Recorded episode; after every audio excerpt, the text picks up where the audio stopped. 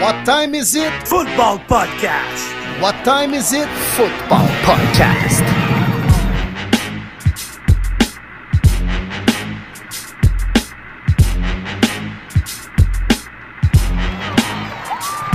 Le podcast Premier et les buts est de retour pour une troisième saison. En offensive, David Monsieur Lion Bleu Gilbert, le prof de maths aussi à l'aise avec les chiffres qu'avec les lapsus dans les noms. En défensive, Martin Marty Bronco Saint-Jean, le courtier immobilier aussi actif que Sean Payton avec les agents libres. Et sur la ligne de mêlée, William Willie Browns Boivin, le journaliste aussi réputé que l'histoire des Bruns Cleveland. Êtes-vous prêt en situation de premier et les buts? OK, yes, on est prêt. On a le ballon, les gars, en situation de premier buts. On attache notre casse, on mord dans notre bas de piste. Puis on est prêt. Comment ça va, messieurs, Dave et Marty? Hey, on a-tu eu un bon show, mais quelle semaine 12, les boys. On a été gâtés. On a eu du football sur quatre jours dans les cinq euh, principaux entre le jeudi et le lundi. on a été quand même gâtés. on peut peut-être enlever le lundi, là, mais euh, méchant bon week-end, les boys. Ouais. Oui, ouais, 100% d'accord. Puis non seulement ça, mais la semaine 13 sera encore plus incroyable parce que, on va se le dire, les boys, c'est enfin arrivé notre voyage à New York pour aller voir Matthew jouer contre les Jets avec plus de 160 fans, trois autobus, les boys, qui partent avec nous autres. On s'en va à New York, premier début, here we come. Ouais, gros trip organisé depuis des mois, mais là, enfin, ça a lieu ce week-end. Allez voir jouer un certain Mathieu Bergeron qui, euh, tabarouette par les temps qui courent, joue du gros foot, notre Mathieu. Là, là c'est pas juste les gars de premier début qui ont l'air de des vendus, ou pour certains qui ont déjà dit c'est des cheerleaders de Mathieu Bergeron. Hey, même selon PFF, le réputé site pour certains, eh bien, Matt est le O-line, le joueur de ligne offensive avec la meilleure cote, le meilleur grade en cette semaine 12. Honnêtement, bravo. Wow, quel match il a connu contre les Saints. Débile. Débile. Puis le deuxième, un autre membre des Falcons, Chris Lindstrom. De mémoire, c'est 94.4 à Matthew, puis 93.8, quelque chose de genre à Lindstrom ça fait aucun sens. La paire de gardes qui était de loin la meilleure à la semaine 12, ils ont dominé. On a enfin donné plus le ballon à Bejan. On a vu que ça a été payant. Euh, belle victoire d'équipe, puis euh, la O-line, comme tu dis bien, Will, euh, des Falcons a été hallucinante. Cam Jordan n'a jamais, jamais passé proche de Desmond Rider. Ah non, vraiment, je, suis content pour lui parce que, tu sais, Mathieu, je pense que ça va avec une saison recrue. Il y a des hauts, il y a des bas. puis des fois, les bas sont pas mal plus bas que ce que tu normalement expérimenté quand tu es à l'universitaire. Puis tu sais, tu es dans les professionnels. Chaque fois que tu joues, ben, tu as la pression d'avoir un gars derrière toi qui pourrait peut-être prendre ta place. Fait que de voir Mathieu se remonter les manches, puis non seulement d'être capable de travailler fort pour se replacer, mais non seulement se replacer, crème, he's on top of the world présentement. C'est le meilleur selon PFF cette semaine. Puis bien sûr, connaissant Mathieu, il ne s'assoira pas sur les lauriers. Son objectif, ça va être de continuer à travailler comme ça, puis d'être le meilleur qu'il peut être. Fait que vraiment, vraiment hâte de le voir jouer contre les Jets. Il va jouer contre toute une ligne défensive. Il va avoir d'en face un certain Quinnen Williams. Ça va être un méchant beau défi. Ouais, on peut le dire quand même aux gens à l'écoute, les boys. Euh, on a échangé quelques messages avec Matt cette semaine. Moi, oh, je voulais demander peut-être s'il y avait une certaine possibilité qu'il nous fasse un petit message pour tous les gens qui prennent l'autobus pour aller voir le match à New York euh, des Falcons. Puis il nous a répondu en Clement, comme d'habitude, comme il est. Il dit qu'il se concentre actuellement vraiment là, sa, tête, puis tous ses, tout, euh, sa concentration est dédiée pour le foot actuellement, mais il dit aux gens qu'ils vont avoir une méchante belle expérience parce que ça va être le cas, puis euh, peut-être qu'ils vont avoir droit à une petite surprise en plus de ça, je tease, là, mais honnêtement, il y a quelque chose de gros qui va se passer en fin de semaine avec premier les buts, puis les crinqués qui débarquent à New York pour aller voir jouer les euh, Falcons contre les Jets, Tabarouette, moi, ça va être un deuxième week-end de suite dans la grosse pomme, les boys. Là, je sais pas si. Je ne vais, pas m'en plaindre. Je ne ferai pas le gars qui va se plaindre le ventre plein quand même. non, méchant trip de fou. Puis d'emblée, malheureusement, euh, je dois l'annoncer, euh, les boys, vous le savez, euh, il y a des raisons personnelles et autres. Euh, je ne pourrai pas être présent en fin de semaine à New York avec euh, la belle gang, euh, mais je vais être de tout penser avec vous. On va s'écrire, on s'envoie des vidéos, j'en suis sûr et certain. Mais malheureusement, je ne pourrai pas être là physiquement dû à des raisons personnelles. Donc, je voulais quand même le souligner. mais n'hésitez pas quand même si vous voulez qu'on discute à m'écrire quoi que ce soit. je vais être de tout cœur. Will et Dave, des, des, des, amis proches qui vont vraiment bien s'occuper de vous. Là, ça va être un trip de fou à New York. J'aurais beaucoup aimé y être avec vous. On va être honnête, Martin, là, même si tu n'es pas avec nous là-bas, il y a des bonnes chances qu'on FaceTime vraiment plus d'une fois là-bas, au tailgate, pendant la game, après la game. Puis ben tu vas être avec nous autres, mais à distance, ça va être bien correct. Ben oui, ben oui, ben oui, ça va me faire, euh, ça va me faire du bien de vous voir virtuellement, les boys. Ça, ça me ferait plaisir. Mm. Yes, sir, mon gars. Yes, sir. Et puis, puisqu'on est là-dedans, la porte est ouverte quand même. Mais je pense qu'on a quand même une information assez privilégiée, les gars, à partager, justement, à propos de notre boy Matthew. Puis, qu'est-ce qui va se passer sur le terrain ce week-end à New York, puisque euh, c'est euh, le, euh, pour cette semaine 13, c'est le My Cause, My Cleats pour les joueurs de la NFL qui vont porter des crampons spéciaux pour une cause qu'ils auront choisie eux-mêmes et Mathieu Bergeron a décidé de choisir la cause de Football Québec donc, il va porter des crampons avec euh, l'effigie du drapeau du Québec, avec une thématique football. Puis tous les dons vont être versés au football québécois. Il va y avoir un lien sur, euh, la, NFL.com euh, vraiment pour aller donner sur la cause à Mathieu. On va le partager sur notre page, mais on peut vous annoncer en primeur. Donc, Mathieu a choisi le football québécois pour sa cause à lui en cette semaine numéro 13 dans la NFL. My cause, Mike Leeds. Regarde, Matt, là, il n'oublie pas d'où il vient, puis il le prouve encore une fois. Ouais, wow! Quel geste! Pour vrai, j'ai tellement hâte de voir les, euh, images passer. Ben, c'est Matt, hein, les boys. on le connaît beaucoup hors terrain. On a eu la chance de côtoyer quelques rencontres un petit peu partout euh, sur la planète, finalement. on peut se le dire comme ça. Puis, euh, va toujours rester un gars, un, gars de chez nous, en bon québécois. Hmm. Exact. Et puis, puisqu'on est dans les annonces, encore une fois, je termine là-dessus, peut-être bien, les gars, mais samedi, le Journal de Québec, le Journal de Montréal, vous allez pouvoir lire une page complète, justement, sur le trip que Premier Début s'en va vivre à New York avec des gens de Victoriaville. Notre ami Stéphane Cadoret va écrire une belle page sur cette histoire-là. Puis, la petite surprise que je vous parlais tantôt, ben, ça va être également euh, en mention dans le journal. Alors, euh, manquez pas ça. Premier Début, encore une fois, présent dans la bonne gazette comme euh, disaient les, euh, les mononcles et les matantes dans le temps. Là. Fait que, yes, sir. Merci à notre ami Steph d'ailleurs. Puis, euh, encore une fois, ça va être médiatisé, les boys, notre présence à un match de Matthew dans la NFL. Vraiment cool. Ben, tant qu'à être là-dedans, on parle-tu de médiatiser peut-être ailleurs qu'au Québec? Oui. Oui, oui, tu veux qu'on s'en aille là? Ben, on peut en parler vite, vite. Ça, on sait que ça va se passer aussi. Oui, oui, oui. Ça, ça devrait se passer tout à fait. Ben, écoute, on a eu droit à, ces informations-là euh, pour euh, tout le monde qui est à l'écoute parce que, euh, ben, premier début, puis j'étais le, porte-parole en quelque sorte. On a eu la chance de participer à un Zoom meeting avec l'agente à Matthew, Bailey, super gentille. Elle était présente à son draft à Victoriaville et également un représentant d'NFL Canada. C'est qu'eux ont eu vent il y a quelques semaines, qui avait un trip justement euh, du Québec, gang de Victoriaville, du patelin à Matthew, qui se déplaçait pour aller l'encourager à New York. Donc, il voulait embarquer dans ce projet-là. Et NFL Canada va documenter la journée que les trois autobus de premier début avec les deux autobus de Victoriaville, le trip qui vont vivre de A à Z durant la journée de dimanche en partant par le tailgate, l'accès au stade avec les gilets de Bergeron, puis les trucs à l'effigie des Falcons, les drapeaux du Québec dans le stade. Euh, ils nous ont demandé même à quel endroit on était situé dans le MetLife Stadium pour peut-être faire une mention à la télévision, euh, le feed télé qui va diffuser ce match-là, qui je crois est CBS. Alors, il y a des choses de gros qui sont en train de, se passer.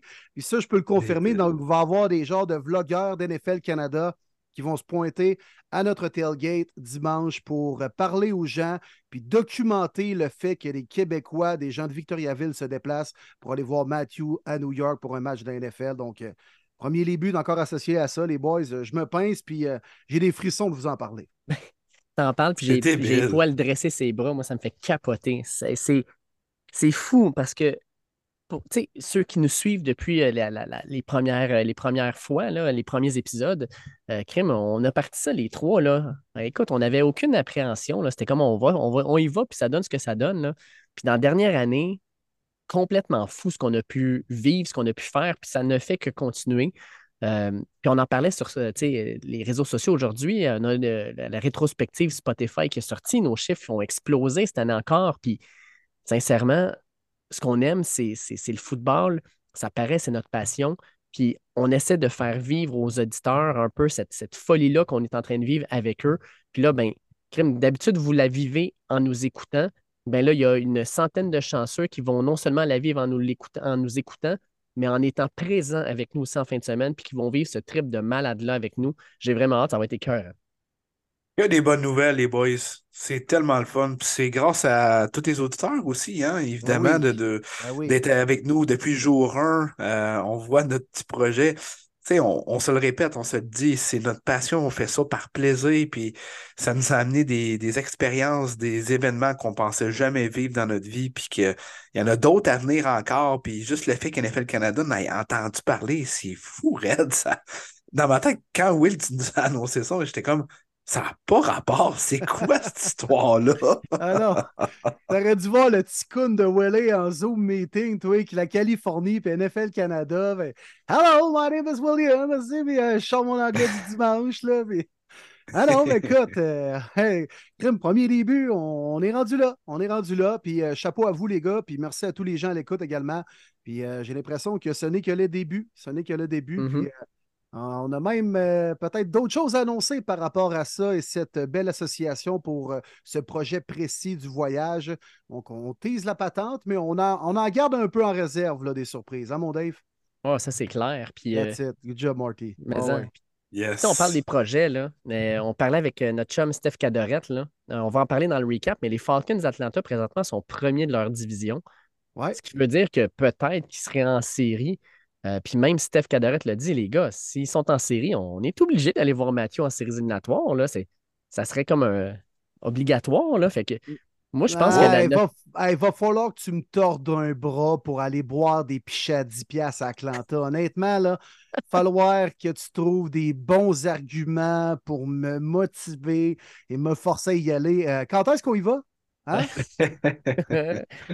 ah, écoute, c'est c'est fou, là. Moi, je pense que la, notre, saison NFL ne fait que commencer. Là. On va avoir plein d'autres affaires qui vont arriver. Ben euh, l'an dernier, là, à cette date-ci, on n'avait rien fait encore. Puis je vous rappelle que quelques mois plus tard, on est allé au Pro Day de Matthew, on est allé à son Draft Day avec Matthew. On a eu plein d'autres expériences depuis. Euh, ce n'est que le début. Moi, je pense qu'il y a plein d'autres choses qui s'en viennent. Fait que, sincèrement, là, euh, puis, tu sais, je lève mon chapeau à Matthew à travers tout ça parce que, tu sais, oui, euh, je pense qu'il nous aime bien, premier début. Nous, on l'adore, on le sait. Là. Mais euh, en gros, là, il, utilise aussi un peu notre podcast pour faire en sorte que les Québécois puissent avoir une, genre de, comment je pourrais dire ça, une fenêtre sur ce qu'il est en train de vivre. Puis bon, on est vraiment privilégié, euh, puis je pense que c'est le bon terme, privilégié de, de, vivre ça avec vous autres, puis d'avoir ce lien-là avec Mathieu. moi, j'en reviens toujours pas. Ben oui, absolument. C'est tout le monde qui gagne de ça. On vous emmène du contenu. Euh, tu sais, juste le fait qu'on a réussi euh, euh, dans l'équipe à, rentrer dans la chambre des joueurs, tu sais, avoir un John Robinson, avoir des entrevues exclusives, c'est fou, là. Puis, comme tu as dit, Dave, un là, jour pour jour, là, on parle rien de ça, là. Fait que j'imagine même pas la prochaine saison morte qui s'en vient. J'ai des idées en tête que je vais vous partager. Il y a du stock, mais qui sont les plus gagnants dans tout ça, là? Ben, c'est les auditeurs parce qu'ils ont, ils ont de l'exclusivité, puis c'est pas. On n'est pas un brand, on n'est pas. On est premier début des gars bien simples qui ont tous des emplois différents, mais que la passion nous unit à avancer dans ce beau projet-là, puis tout le monde est gagnant. Ouais, puis c'est pas euh, le dernier trip qu'on va vivre de la sorte, les boys, ça, je vous en passe un papier. Ça, c'est sûr. Mais imaginez, honnêtement, on était là à la game d'ouverture d'Atlanta, là, puis c'était pas plein à 100% puis l'ambiance, on était surpris, ça criait quand même solide. J'imagine pas une première game en playoff en je sais pas combien d'années à domicile dans ce merveilleux stade-là. Et, boy, boy, pourrait causer une surprise, on sait jamais. Exact. Ça va, être, euh, ça va être le fun, ça va être le fun à suivre. Puis, tu sais, Mathieu, on le voit, là, euh, Crème, euh, son jeu s'améliore, la ligne offensive commence à se placer. Bon, le jeu du corps arrière, euh, c'est up and down pas mal, mais crime, la défensive Atlanta cette année fait la job. Puis ils sont dans une division, on va se le dire, qui fait dur un peu.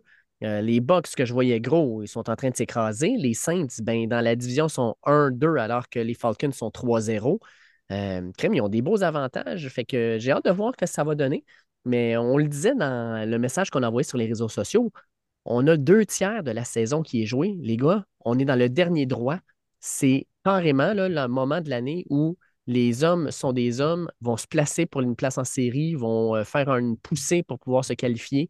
Puis les équipes qui sont les plus fortes vont pouvoir avancer. Celles qui ont des, difficultés, des blessures où ça va moins bien, mais malheureusement, vont voir le bateau passer puis ils vont devoir se dire à l'an prochain. là. Ben, souvent, je trouve qu'il y a un avant et un après avec la Thanksgiving américaine. ouais. On arrive Ben à un oui. moment crucial de la saison, puis souvent, c'est là qu'on sépare les enfants des adultes. là. Exact. Oui, Exact. euh, Fait que- Absolument. Prochain match euh, va être au mois de décembre, hein? Puis c'est là qu'on se le dit, c'est le stretch que tu ne veux pas accumuler des défaites. Des équipes comme les Niners, que je pense que c'est là qui vont euh, boomer, si on peut dire. Euh, mais j'ai hâte d'avoir aussi les surprises et les déceptions, parce qu'il y en a toujours. Il y en a qui s'écroulent en fin d'année, il y en a qui vont sortir puis vont rentrer en wild card. Euh, surtout dans l'américaine, yes, Simonac, ça n'a aucun sens la course. Je pense qu'on doit un mois de décembre euh, spectaculaire, les gars. Ah, puis je dois le dire parce que j'écoute beaucoup de podcasts, puis la chose qui ressort le plus présentement, c'est mois de décembre, mois de janvier, quand la température commence à changer. On ne parle pas de Miami, on ne parle pas de la Nouvelle-Orléans, on parle de tout ce qui est au nord. Ben, on parle des Jets, on parle des, Bears et compagnie. Quand la température change, qu'est-ce qui fait qu'une équipe gagne? C'est les gros bonhommes en avant. C'est la ligne offensive. Est-ce que tu es capable de bouger le gars avant de toi? Es-tu capable de courir le ballon? Quand il fait fret, c'est ce jeu-là qui vaut la peine quand je regarde les Falcons actuellement, ben, leur ligne va vraiment bien. Fait que ça, ça augure bien. Puis on va avoir un premier vrai test donc, euh, contre les Jets à New York euh, ce dimanche. Puis après ça, ben, écoute, euh, il leur reste encore trois matchs de division. euh, un match contre les Bears à Chicago. Fait que comme je disais, ils vont aller jouer dans des températures plus froides. Puis cette ligne offensive-là, c'est peut-être elle qui va faire la différence entre les victoires et les défaites. Tant que ça, un gros test en fin de semaine contre les Jets pour les Falcons. Euh, je viens de les voir jouer, là, les, euh, les Jets là, contre les Dolphins. Eh oui. Black Friday game contre les Dolphins. Sacrement! Parle-moi de Tim Boyle. Ben, par- Hey. Non, mais parle-moi du trip. Parle du trip, Will. Si c'était- c'était- je, voulais, je voulais vraiment que tu rentres là-dedans. Ouais, ouais, ouais. Ben, beau trip, honnêtement. Je veux dire, toujours le fun, partir quand même, une gang qu'on va, comme on va faire ce week-end en autobus, à jase de foot dans l'autobus.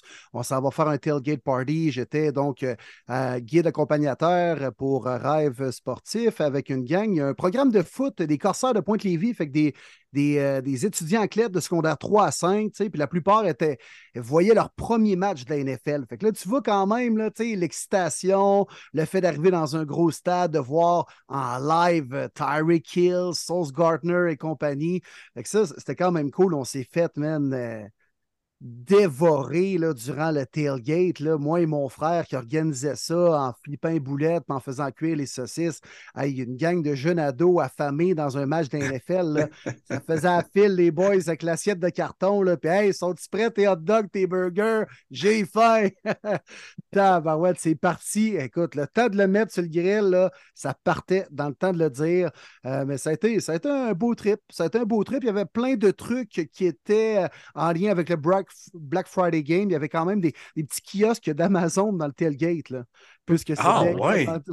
Vu que c'était Amazon Prime qui était le diffuseur de, de ce match-là, il y a eu un show pitoyable à la demi, du genre de pop, pop rap, mais je suis même pas capable de. Ok, c'est même pas connu. Non, non, non, non, honnêtement, c'est peut-être moi qui ai pas assez niché musicalement. J'ai aucune idée c'était qui. Puis, euh, à part de ça, euh, le Phil Mary, ça, c'était drôle. Ça, c'était Oh my drôle. god. C'était quoi vient- l'ambiance, mettons? ah, ben, tu sais, il vient d'avoir un pick six des Jets. C'est la- les premiers points qui marquent. Ça tombe à 10-6 puisqu'il manque le PAT. Fait que là, tu sais, on est en fin de deuxième quart. Si on peut rentrer à la demi à 10-6, fait quand même, ouais, on a une petite chance de revenir dans le match. Et là, ben, Tim Boyle qui prend à peu près 35 secondes pour appeler ses jeux dans le caucus. Ça, ça m'a marqué, les gars. J'ai trouvé que la communication dans le huddle, le caucus des Jets, c'était tellement long. C'est comme, qu'est-ce parles-tu en chinois, QB? Le comprends-tu? C'est quoi, là? Moi, je pense que c'est euh, Nathaniel Hackett là, qui avait de Ben, la misère à appeler ses jeux. Exact. Puis tu voyais Tim Ouais. Boyle qui sortait du caucus, il regardait la quête, il revenait dans le caucus, il ressortait de son caucus pour regarder les signaux. Il comprenait pas. C'est comme, hey là, Chris, parlez-vous, je sais pas, euh, euh, parlez le langage des signes, faites-vous des codes. Qu'est-ce qu'il y a? Une manière de se comprendre, c'est la NFL, là, tu sais. Un Ah, micro, ça, lance le ballon, fais un in 5 verges. là. Come on. Ah ouais, ah ouais. C'est ça. On le sait, ça va être quoi? C'est une mauvaise idée, honnêtement, de lancer la passe El Mary en fin de deuxième quart. là. Ben oui. Très mauvaise idée. Puis là, moi, j'étais dans la zone de but opposée. Et là, j'ai vu vraiment Jovan Holland là, partir comme un jeu vidéo quasiment qui retournait le ballon. Là, puis là, whoop, une esquiveur, a quasiment assis comme euh, Meguette dans la dernière selle. Là, tu sais, Poup! Poup! Ah, puis euh, quel tellement de plaqués ratés. Puis là, le match s'est joué là. Les Jets sont revenus complètement amorphes en, en début de deuxième demi. Puis euh, faisait fret en calvasse, par contre. Il ventait, là. Hein? Fait Puis que, les fans des Jets, tu, sens- tu sentais ça comment? Y avait-tu Ah, bien de la frustration? C'était plus Jets. comme, ben, encore là, on a perdu une autre? J'étais frustré pour eux parce qu'ils se faisaient abuser dans leur propre stade. Mm. Il y avait beaucoup de fans des Dolphins. Tu sais, Division Game, les Dolphins, il y a quand même beaucoup de par- partisans à l'extérieur de Miami. Tu sais, c'est une équipe quand même assez populaire. Euh, il y avait beaucoup de fans des Dauphins. Puis à la fin, man, ça criait Go Dolphins, go dans le stade. Ça riait des fans des Jets dans leur stade. là. Wow. Je capotais. Ça faisait pitié. rien, ça se faisait abuser, ça se laissait man- manger à laine sur le dos. Puis, euh, C'est pas à Philadelphie qu'on verrait ça. Et à Buffalo, penses-tu? Même à Cleveland, honnêtement, Eh là là. Pittsburgh. Non, non. New York, euh, j'ai jasé avec une couple de partisans aussi de football qui, qui regardaient entre autres au bar le samedi euh, Michigan, Ohio State, pas loin de Times Square. Puis, tu sais, c'était des partisans de foot, mais pas nécessairement soit des Jets ou des Giants. Puis, ils suivent le flow. L'an passé, les Giants étaient bons. C'est comme, bon, on va prendre le Giants. Cette année, il y avait un buzz au début de l'année que Rodgers, finalement, la ballonne a pété assez rapidement. Là, ils sont comme orphelins. On ne sait pas trop pour, pour qui prendre parce que les deux équipes soquent. Fait que, tu sais, j'ai Ouais. l'impression que c'est des fans un peu opportunistes de foot à New York. là. C'est- On embarque dans le bandwagon de l'équipe qui n'est pas pire, ou sinon on s'en fout, on n'est pas trop attaché, puis on se laisse intimider dans notre propre stade. Ouais. Tu sais, Il y en a des vrais, là, tu sais, vous connaissez le Fireman là, des Jets? là? Sais, exact, il était là, puis ah, G-E-T-S, Jets, Jets, Jets. Ça, c'est le fun, là, mais ça s'arrête là. là. Wow, c'est fou. Puis là, la fenêtre du 21 jours qui est activée par les Jets aujourd'hui sur Aaron Rodgers. J'y sais, la, crois pas, moi, les la gars. saison est finie, anyway. Là. Non, Ils vont perdre encore en fin de semaine contre les Falcons. hein. Ouais. Ouais. Je pense que c'est juste un défi personnel ou un test de voir si il est plus un- son corps est unique, qui est capable de battre euh, tous les scientifiques. Mais jouer une game de la NFL, non, j'y crois pas. Il jouera pas cette année. Ouais, ça va s'essayer, mais il Ouais. jouera pas. Regarde, dans les prochaines semaines, tu as Texan, semaine 14, Dauphin, semaine 15, Commanders, semaine 16, et les Browns, semaine 17. Ah non. Hey, la O-line est trash, là. Tu l'as vu Hey! en plus, Will, là. Est Pitoyable. trash. Pitoyable. Imagine, tu reviens, ton Achilles pop. C'est parce que ton 2024 est fini en partant. Ah ouais. Ta carrière est finie, même. Il y en a des blessés sur la ligne offensive. Vera Tucker a tombé rapidement au combat cette année. Là, mais Be- Mike Becton ne jouait pas. Euh, ils sont rendus comme au 3-4e tackle, là, mais ça faisait dur cette O-line-là. Tu sais, je veux dire, le front des Dolphins, est correct. Christian Wilkins, Jalen Phillips qui s'est blessé en plus, Eh game-là. Euh, oui. Hey, tu- tu l'as- tu l'as-tu vu en reprise, mettons, le, le, le pop? ouais, ouais. Oh my. God, c'était évident, là. Ouf. Encore le débat de ce fameux terrain à New York. Ouais. Sérieux. Ouf. Mais Ah, tu le regardes juste des le- estrades, tu te dis, crime, il n'a pas l'air trop stable, là, ce terrain-là. Non, non, puis il y en a qui disent que c'est pas juste trop stable, c'est rendu comme. euh, c'est. C'est. C'est. euh, c'est. c'est- c'est- euh, Voyons, je cherche le mot, là, mais. euh, C'est pas banni. Tabarnouche, je peux pas croire que je suis en train de chercher mes mots de même à soir. Ça part bien le podcast, mais en gros, euh, ce- Illégal. ce ce stade-là, il y a, il y a- il y a- il y a une. euh, Il est pas correct, illégal, c'est un méchant. Ouais, Malédiction. Comme, tu sais, avec. euh, oh my God, avec les poupées Ouais. vaudou, là. Malédiction? Malédiction? Un mauvais Ouais, il y a sort? ouais, il y a une malédiction. Hey, tabarnouche, ça va être une bonne soirée. Hey, c'est excellent, ça, mon Dave. Une malédiction. Rien de moins. Ouais, Ben oui, peu l'est. voodoo, c'est tout ce qu'il pense. tabarnak. Dave, tu vas s'emmener des poupées samedi, dimanche. tu vois, mon Dave. Ah ouais, Quentin Williams, teinte, oui. Ah, toi. c'est Mathieu Bergeron qui te donne ce coup d'aiguille-là dans le front. Eh, Le gars, il est comme Aïe, aïe, aïe, j'ai une commotion live, pas rapport. J'ai comme un mal de tête, là. Ah, Eh wow, je m'excuse. bon. ah, Mais non, mais non, excuse-toi pas, c'est bon, man. Ah non, c'était cœur, mon Dave. On t'aime de Mais euh, pour répondre à ta question, oui, ça l'est. Ben, tous les joueurs, là, c'est ah, de plus en plus public. Là, euh, il y a tellement d'argent. Let's go. Là. Mm. Ouais. Ça pas de Eh sens. ben, euh, parlant de malédiction, je sais pas si vous êtes prêts, les gars, mais on peut commencer euh, peut-être le, le recap. Puis par, le- par malédiction, on peut parler de la malédiction des Lions de Détroit lors du Thanksgiving. Sac, Qu'est-ce qui s'est passé? Hey, tu sais, on se parlait assez vu? souvent. Là, non, mais ça, c'est l'équivalent là, de la mama qui a préparé toute la journée la dinde au four. Elle remettait du beurre pour pas qu'elle devienne sec. La farce était Ah, préparée, les bon, patates pilées, la petite sauce brune. Puis là, elle disait OK, les enfants, c'est prêt, hein? À manger, venez à table. Puis là, il n'y a personne qui vient à table le temps d'une demi. Parce que les Lions ne se sont pas pointés à table pour le début du match. Ah, c'est. Tellement. Ça ça avait aucun bon sens, sérieusement. Là, je regardais le match, puis je me demandais qu'est-ce qui se passait. Puis, sais pas si vous vous rappelez, les boys, il y a littéralement sept jours, à la même heure, on se demandait lequel de nos pics allait me foirer. Parce qu'on avait dit ça n'a pas de bon Oui. sens. On a pris Lions, Cowboys, 49ers, puis les, euh, les Dolphins. C'était mais trop je vous facile. quand même dit, les gars, qu'il allait avoir une surprise cette journée-là. Ouais. Je Oui. sais pas Crime. laquelle, mais Crime va en avoir une. Il fallait que ça soit mon club, Esprit avec Jared Goff, Esprit qui fait juste lancer à l'autre équipe. Qu'est-ce que, en tout cas. Les Puis pas juste fumbles. On va le Ah, caler les fumbles, on va caler les cinq fourth down manqués, le, le, le, le, le- le fake punt appelé par Dan Campbell dans ta zone. Ah, Sérieux, mauvais. tout allait mal. Tout, tout, tout allait mal. Puis en deuxième demi, on dirait que l'équipe s'est replacée un peu, mais trop peu, trop tard, first. Puis deuxièmement, j'ai pas du tout aimé la première demi. La, le stade est là, il y a de l'ambiance. Let's go, donne un bon show. Tabarnouche qu'on a été tout croche.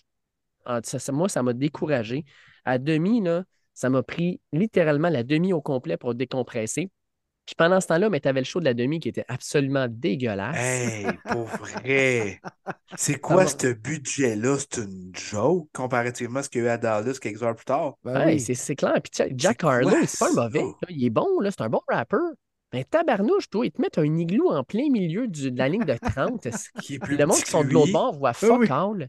Mais Ah, mettez un gros lion bleu, je sais pas. Faites de quoi, là? Au moins, au moins. Fait que Ah, non, non, ça pitoyable. Ça non. ça a rien fait pour aider mon humeur. Fait que non, j'étais vraiment maudit à la fin de la game. La seule chose, là, je sais plus, là, tu sais, euh, Jordan Love, est-ce que c'est les Lions qui l'ont fait pareil comme le prochain Aaron Rodgers ou c'est vraiment lui qui commence à se développer et à montrer des belles choses? J'espère que c'est la deuxième, mais pour l'instant, tabarnouche, euh, je ne m'exciterai pas trop parce que, crime, euh, les Lions, euh, ils leur ont donné la victoire sur un plateau. Ben, la défensive des Packers a bien joué. Très, très bien joué. Hey, Forcé des. Gary, Wow, quel match! Ah, quel ouais, match! solide. Quoi, 3,5 sacs, euh, deux Deux échappées forcées? Wow! Ouais. Incroyable. Non, mais les Packers jouent bien par les temps qui courent. Honnêtement, Ouais. là, euh, Oui. Mais les Lions jouent mal aussi par les temps qui courent. Qu'est-ce qui est arrivé contre les Bears la semaine d'avant? On avait encore aussi commencé un slow start. On ne s'était pas pointé à table alors que le spaghetti était prêt. Ouais, contre Là, les Bears. euh, ah oui, tabarouette. Puis euh, quand tu joues avec le feu, tu finis par te brûler. C'est souvent, malheureusement, la, pensée des joueurs aussi. On, on est 8-2, on était 7-2, mettons, avant Chicago. On est pas mal meilleur qu'eux autres. Puis là, whoop, on oublie que c'est 60 minutes, puis ça start tout de suite. Puis on a eu la même impression contre les Packers. Il ne faut pas se laisser impressionner parce qu'on a un bon club, on a des bons éléments, ça va bien, les premiers de la division. faut commencer en partant. Puis c'était le même début de match que contre Chicago, mais les Packers restent quand même meilleurs que les Bears. Puis là, on n'a pas réussi à surmonter en deuxième demi. C'est une inquiétude. Deux semaines de suite, la même chose. J'ai hâte de voir les ajustements que Dan Campbell va faire la semaine prochaine. Mm. Les, les, Lions, c'est le genre de club qui ne peut pas jouer comme les Eagles puis espérer gagner. les Eagles, ils ont de l'expérience, ils ont, ils ont, le talent, ils savent qu'ils peuvent revenir d'une façon quelconque, puis ils vont aller chercher la victoire, pareil comme ils ont fait en fin de semaine face aux Bills. Mais il y a peu d'équipes de la NFL qui peuvent faire ça. Puis les Lions ne peuvent pas jouer comme les Eagles. Donc, comme, ouais, on est un peu chancelant, mais maintenant, on va rebondir dans le game. Non, tu peux pas. Puis tu sais, les Lions, c'est une équipe qui est quand même jeune. Moi, je l'avais dit, c'est une équipe qui doit apprendre à gagner. Mais là, tabarnouche, euh, quand tu es 8-2, tu es à un match de la tête de la division, pas juste de la, division, de la conférence plutôt. Puis tu sors, tu sais, deux performances bof, là. Tu sais, contre les Bears, là, on été chanceux en maudit de la gagner, là. Là, contre les Packers, même affaire. Pouf, ça, ça, dégonfle un peu la ballonne, puis ça fait peut-être redescendre les attentes. C'est peut-être correct, là. Mais les gars, je ne veux pas me compromettre, mais les Packers, euh, les Packers s'améliorent, puis je pense que cette semaine, ça va continuer à s'améliorer. Euh, fait que je me compromets un peu pour mon, euh, mon, pic du, match de, de, fin de semaine. Mais je pense que les Packers sont sur une belle lancée. Ça va être une équipe à regarder pour les séries éliminatoires. On va se le dire tout de suite, la 5-6, surtout dans la NFC. C'est peut-être quelque chose qui pourrait se passer. on va garder un œil là-dessus. Du coup, c'est encore loin, mais c'est possible. Moi, ce que j'ai aimé, c'est que Matt Lafleur, on... enfin, tu laisses Jordan Love faire les deep throws, puis il les a fait dans ce game-là. Ça, ça mm. fait du bien. Il a comme dit, garde, let's go. Là, je te laisse aller. Puis moi, ce cas-là m'a démontré des belles choses. Ouais, ouais, tout à fait. Sans me repartir, on peut retrouver ses aises du début de saison du côté de Dallas, les euh, Cowboys ont piétiné les Commanders, victoire de 45-10. Il y a eu des beaux ballons lancés par Dak Prescott, mais c'est surtout les ballons de Dolly Parton à la demi qui ont retenu l'attention. Je pensais pas que t'allais là. hey, je vais être franc, je l'ai pas reconnu. T'es comme, c'est qui elle qui est refaite à 100%? oui, si. C'est qui la madame qui ressemble un peu à dos? Ah, ok, c'est elle! Après avoir dû dos chirurgie, ok. Elle 77 ans, puis elle est habillée comme une cheerleader de 22. Tabarnouche. c'est une affaire, je ne veux pas voir. C'est une octogénaire en petit, coup, en petit saut de même, on va se le dire. les gars, je ne sais pas si c'est excitant ou malaisant. Ben, moi, j'étais malaisé. Pour ouais, J'étais vraiment malaisé. C'est une émotion entre les deux, genre, c'est. Ah, barnouche, c'était weird. C'était weird. Puis des amis, euh, j'étais avec des amis, puis il y a un enfant qui a dit Hey maman, elle est belle la madame, hein? ouais, ouais. Ça pourrait être ta grand-mère, mon gars. Ah, pas de goût. Mais non, c'était euh, assez pathétique comme spectacle euh, sur le terrain. Puis euh, ça a été coquille, hein? À 35 points, let's go. Dak mangeait déjà la grosse aile de, pas l'aile, mais la cuisse de dinde sur les ben lignes de côté. J'étais comme tabarouette, prends ton temps, Big. je sais pas quel les Cowboys ont gagné, mais t'en mangeras après la game, ta dinde. Ouais, pour vrai, là, les Cowboys actuellement, là, ça a l'air d'une ballonne gonflée à l'hélium sérieusement, ils ont battu qui? Ils ont battu les Giants, les Panthers, les Commanders. Puis là, ça se pète les bretelles. 40 points en moyenne par match. On est solide. Dak Prescott est parti. Hey man, t'as battu un gros personne. Moi, j'ai hâte de voir dans deux semaines. Eagles, puis après ça, aux. Ça ne me surprendrait pas qu'ils mangent deux, deux défaites puis qu'ils reviennent sur terre. Moi, j'ai bien de la misère avec une équipe un peu coquine même. Quand tu bats des équipes de bas de classement, montre-moi ce que tu fais contre les grosses équipes, pas contre les mauvaises même déjà contre euh, les Seahawks en fin de semaine, c'est un bon test. Oui, même si les Seahawks, ça, ça, va pas super bien, ça peut quand même être un gros test. Mais il faut mentionner, les gars, Duron Bland. Wow! oui. Cinquième interception ramenée pour un toucher. Wow! Le corps de la NFL, de, n'importe quelle façon, là. Oui. Ah non, c'est écœurant son interception, la façon dont il a, il a ramené ça, qu'il a euh, laissé aller les plaqueurs derrière lui. Puis il fait ça en 11 matchs, les boys. Il bat le record de la NFL en 11 matchs. C'est débile. Wow! Pour un gars, quoi, repêché en cinquième ronde l'an dernier, sorti un peu de nulle part. Euh, quelle trouvaille! Quelle trouvaille! Puis, tu Tu sais, c'est pas des pics faciles, là. Honnêtement, là, celui-là, il est allé le voler Terry, Terry McLaurin. Après ça, euh, peut-être il fait euh, briser trois plaqués, fait un spin sur lui-même, incroyable. Tu sais, des, des- des interceptions, des pick six, là, comme on dit dans le jargon, des interceptions ramenées pour des touchés, c'est un jeu extrêmement difficile à faire. là. Premièrement, il faut que tu aies une lecture impeccable pour pouvoir repérer la mauvaise passe ou être au bon endroit au bon moment. Là, il faut que tu fasses l'interception de deux à attraper le ballon quand même. Tu es, un joueur défensif. Par la suite, il faut que tu aies la vitesse d'esprit de te mettre à courir, d'éviter des plaqués, de te rendre jusque dans la zone des buts. C'est un des jeux les plus difficiles à accomplir au football. Honnêtement, là, 5 en 11 matchs, wow! Ah, c'est hallucinant. C'est hallucinant. Puis quelle belle nouvelle pour les Cowboys, parce que là, tu as Trevor Diggs que tu as perdu malheureusement suite à la blessure. Stephen Gilmore, c'est sa dernière année là-bas. Là, tu dis l'année prochaine, tu vas starter avec Diggs puis Blend. Tu n'as plus besoin de te soucier de tes deux euh, corner starters. Là. Puis tu as vu Dan Quinn à quel point il était content pour vrai. Là. Vous le savez à quel point je l'aime. Là. Mais c'est lui qui a formé Blend. Puis déjà, sa saison recrue, c'est hallucinant. Même l'avenir est rose du côté de la défensive. Ouais. On s'en va maintenant au jeudi soir, les boys, à Seattle, une autre volée. Manger à domicile cette fois-ci des Niners aux Seahawks. Euh, Déjà à la demi, on n'avait plus vraiment de match.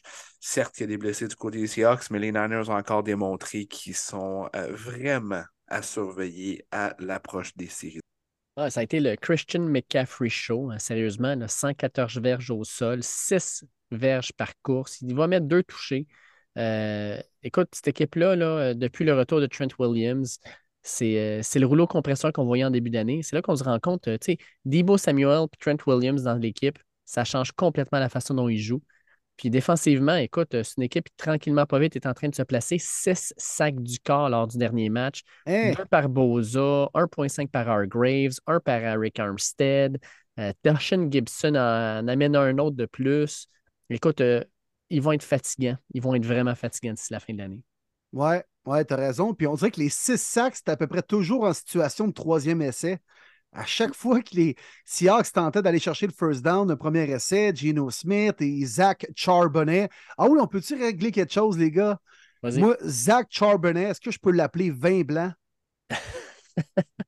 Ah, c'est bon. J'aime me ça, donnez le j'aime droit, ça. Le c'est petit- correct? Le petit vin blanc. Le petit vin blanc. C'est bon, ça? chardonnay. OK, C'est on a réglé ça. quelque chose. Premier début. Parfait. Zach Charbonnet, c'est vin blanc. Le petit vin blanc. Parfait. c'est Parfait. réglé. OK. Smith, c'était tout le temps en situation de troisième essai, les sacs. Honnêt- honnêtement, la- l'acquisition de Chase Young, ça a énergisé la D-line, la ligne défensive des Niners. Ouais. Pas que c'est juste lui qui fait l'impact, mais on dirait que ça a amené un petit quelque chose. Tout le monde est plus dans la bonne chaise. Et là, on produit en calvasse depuis son arrivée. On met de la pression, puis on est dangereux. Oui, exact. Puis pour les Seahawks, ça va pas bien. Là. Dans les quatre derniers matchs, ils ont une seule victoire, puis c'est à l'arraché contre les Commanders. Ils se sont fait donner une volée par les Ravens, battre contre les Rams, là, une autre volée contre les 49ers. Là, ils s'en vont se pogner les Cowboys à Dallas. Ils vont à 49ers. Après ça, ils reçoivent les Eagles. Tabarnouche, les Seahawks, là. Euh, je les voyais gros, puis tranquillement, pas vite, je pense que euh, je pense une équipe qui pourrait tranquillement glisser hors de la- du portrait des séries. Euh, leur horaire n'est pas à leur avantage, puis malheureusement, ils trouvent le pire moment de l'année pour avoir un gros creux de vague. Ça ne va pas super bien. Non, vraiment pas. Puis euh, les Niners, euh, ça reste encore mon équipe qui va se rendre au Super Bowl du côté de la nationale. Mm, ouais. À suivre. Ben écoutez, les boys, on a parlé pas mal déjà du match entre les Jets et les Dolphins. Est-ce qu'on veut quand même y revenir là-dessus? Ouais, tout a été dit euh, pas mal. hein, Mais tu sais, pourquoi encore une fois on donne sept portées à Brees Hall et qu'on fait passer le ballon à 38 reprises à Tim Boyle?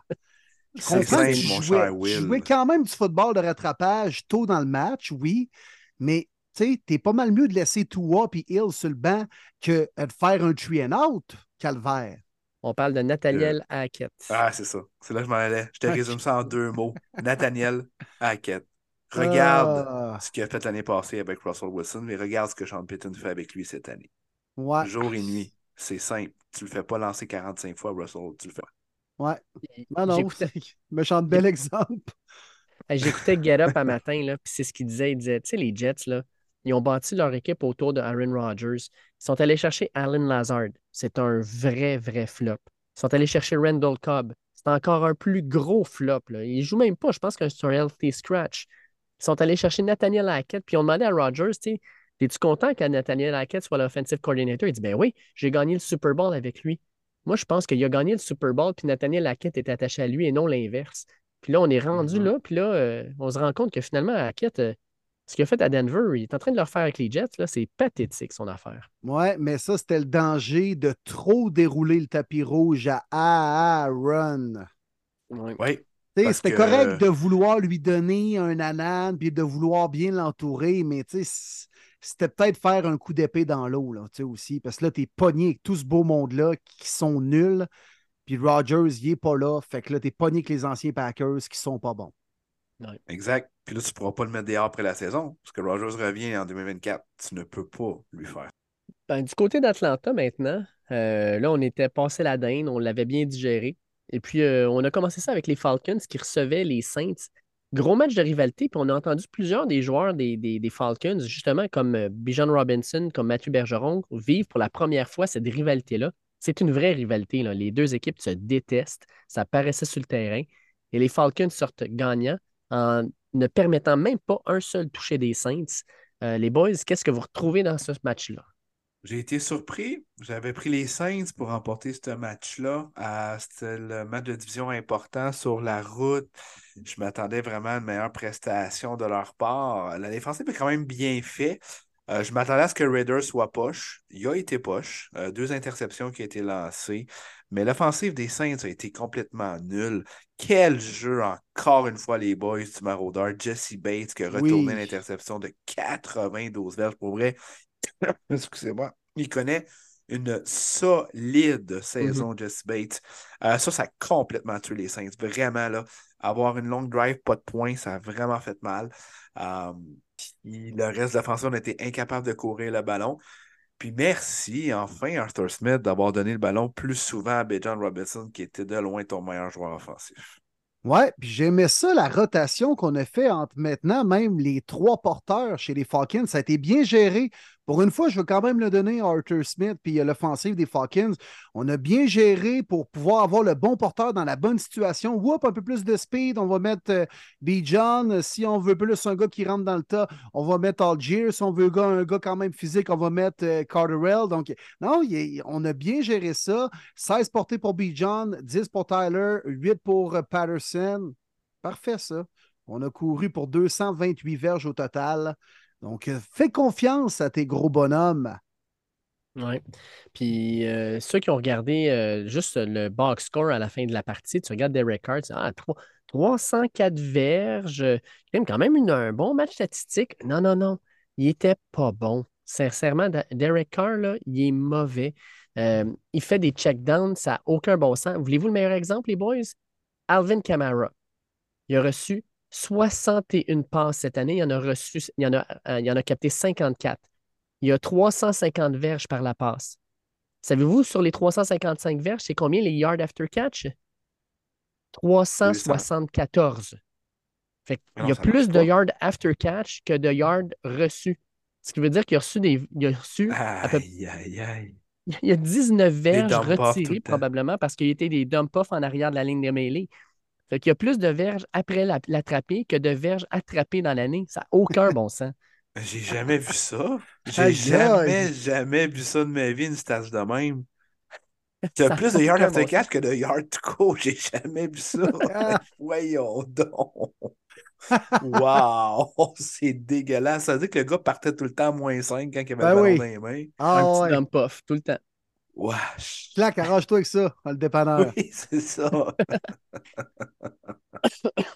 Fait que c'est c'est l'histoire de Derek Carr. Ah non, aïe. ah non, Derek Voiture, il est mauvais, là.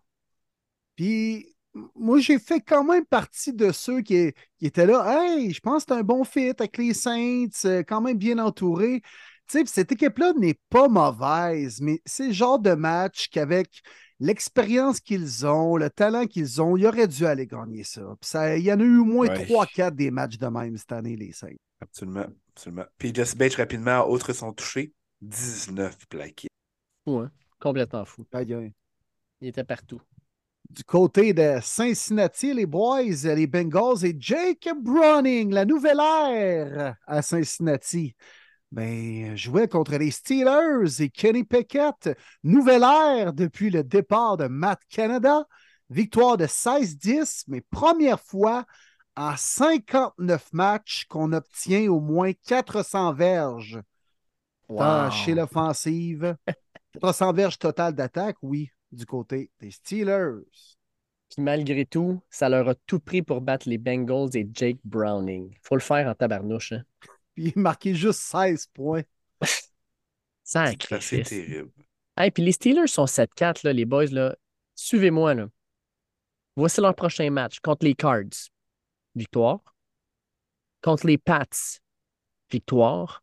Contre les Colts. Probablement peut-être une victoire. Contre les Ouais, Bengals encore. Ben, c'est Jack Browning qui va être là. Peut-être une autre Ouais. victoire. C'est une équipe pour être 11-4.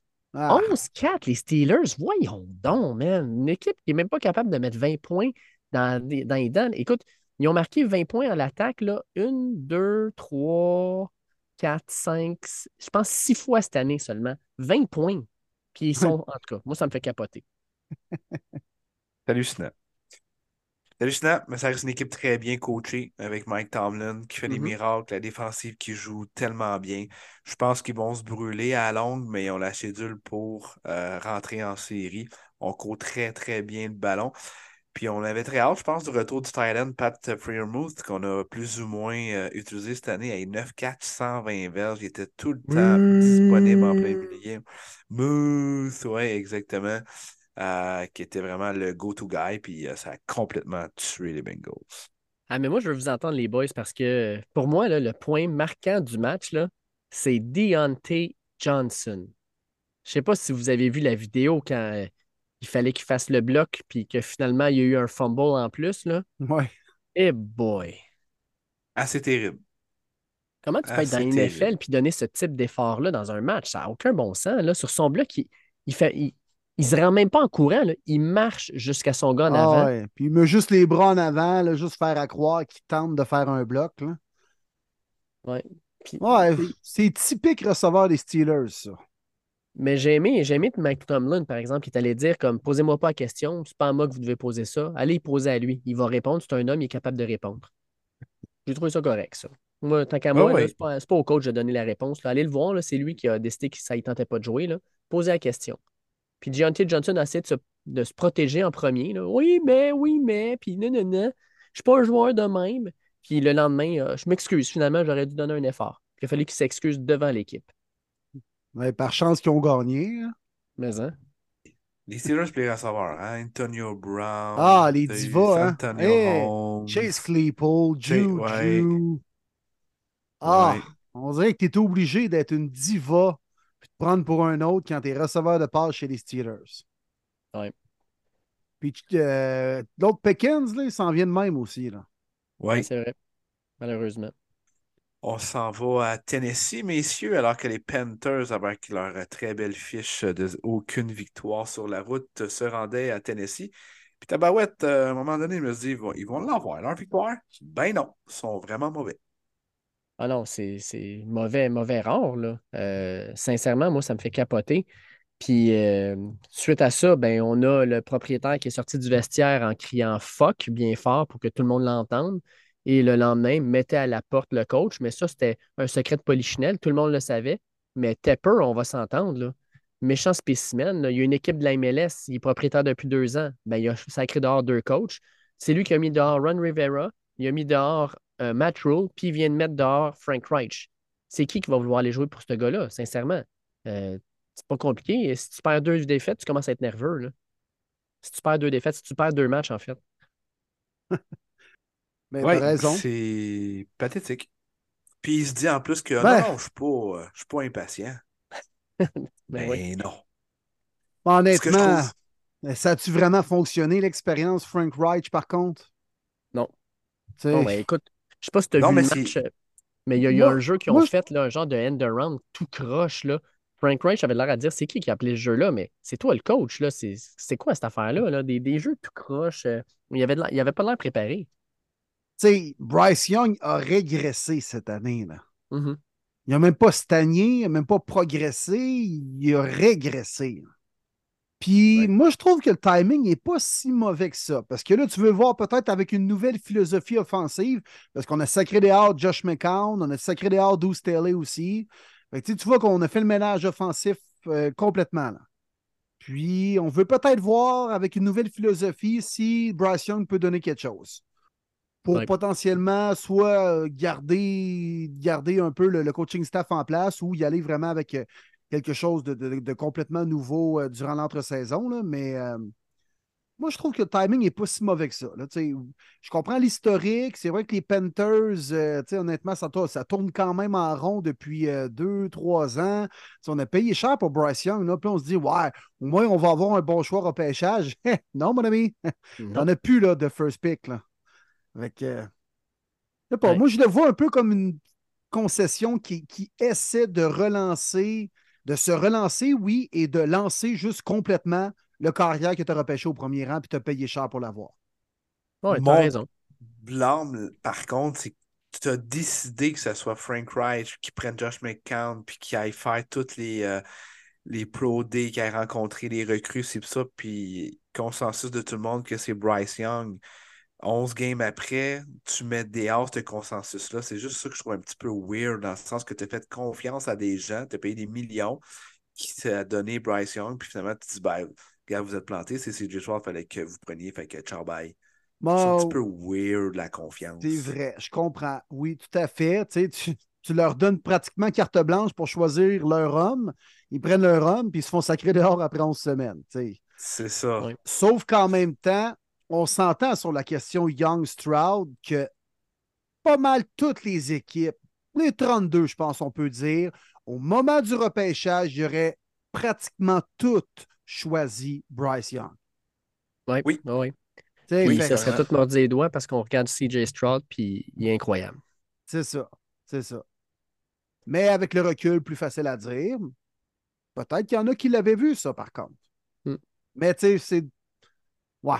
Mais moi, je pense que les Panthers, euh, regarde, ça marchait pas, Frank Reich. Là. Fait qu'on part, ils soquent les Panthers cette année. Là. Honnêtement, ça fait dur. Là. Oui, puis tu sais, ils sont mal entourés. Bryce Young, là.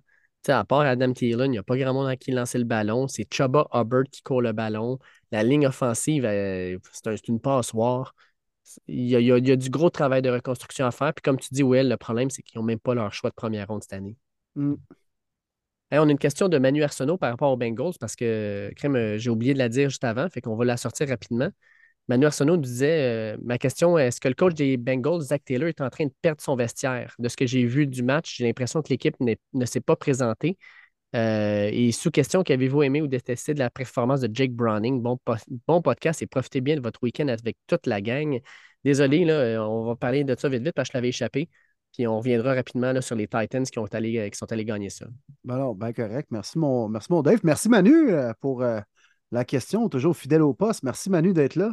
Euh, puis, hey, Zach Taylor, là, sans Joe Burrow, 4 victoires, 28 défaites, une nulle. Ouch. Ça me fait penser à. Nathaniel Hackett, ça. Hein, il dépend-tu juste un peu de son corps arrière? C'est c'est léger. Ou On tu peux checker dans le aussi fond? Belichick sans Brady? Oui, c'est vrai, mais tu sais, Belichick a coach- coaché longtemps, a coaché avant Brady quand même, a coaché après Brady. euh, tu sais, Zach Taylor, c'est sa première expérience comme entraîneur-chef. Puis il fait rien à part quand il y a Joe Burrow comme corps arrière. Ouais, puis la Fait que ton- défensive, ben, tu sais, ils ont quand même fait un bon, un bon travail. Mais de- tu sais, en même temps, je peux comprendre qu'une équipe, tu perds ton leader, tu perds ton corps arrière. Tu sais, un gars comme Jamar Chase, comme T. Higgins, tout ça, c'est sûr que tu- la, la, la, la ballonne a des gonfles. C'est sûr que tu viens de perdre le gars qui est carrément le leader de toute l'équipe, qui prend l'équipe sur ses épaules quand ça va pas bien. Puis là, tu te tournes vers qui? Jake Browning. Il est peut-être un bon gars, là. C'est peut-être un bon corps arrière. Mais ça ne sera jamais Joe Burrow. Puis c'est là que tu te rends compte quand une équipe est bien coachée. Tu sais, je regarde euh, un Sean McVay là, avec tout ce qui s'est passé, avec les receveurs, tout ça. là, tout le monde pensait que cette équipe-là, cette année, ça s'en allait dans le dallo. Finalement, crime euh, solide, euh, solide quand même. Tes Browns, Will, c'est coup dur sur coup dur. Puis malgré tout, l'équipe, elle, performe puis est, est compétitive. Je pense qu'une équipe bien coachée, euh, qui a une bonne mentalité, c'est une équipe qui est capable, peut-être pas de surmonter, mais au moins de bien jouer malgré tout. Là. Ouais, c'est trop le cœur et l'âme de toute l'organisation des Bengals, Joe Burrow. On dirait que quand lui est mis de côté, les Bengals sont comme un peu désemparés. Puis euh, malheureusement, c'est le cas aussi avec Zach Taylor. Donc, pour répondre à la question, euh, c'est peut-être pas l'homme de la situation tant que ça non plus, euh, Zach Taylor. Puis il est peut-être en train de perdre un peu son vestiaire. Là. Ouais. Parce qu'il est comme désemparé quand il n'y a plus de Joe Burrow. là. Mm. Jake Browning, pff, Correct. c'est quoi, il a lancé une passe peut-être une fois de 15 verges? Ouais, Ouais. Ben, en fait, sa plus longue, c'est celle à Jamar Chase. Euh, Non, non, il y en a deux. Joe Mixon, 39. Jamar Chase, 31, mais c'est peut-être aussi les courses qui vont avec. Là. Ouais, il y a pas mal plus ça, là. Ouais. Fait que, mais tu sais, Ouais, c'est un deuxième. c'est- Ouais, exact. il a été moins pire Mais- que Zach Wilson.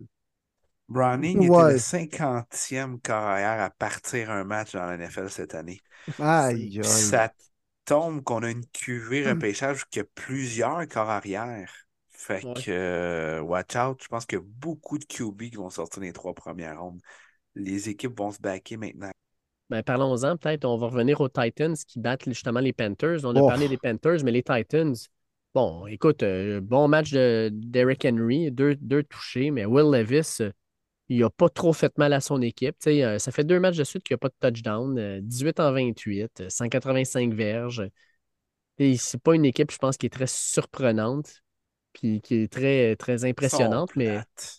Jeffrey Simmons, là, Ouais. C'est plate, les C'est plate, là. Leurs chandails sont tellement laids, là. Moi, je trouve, là. Ça, c'est une opinion bien personnelle, honnêtement, là. C'est.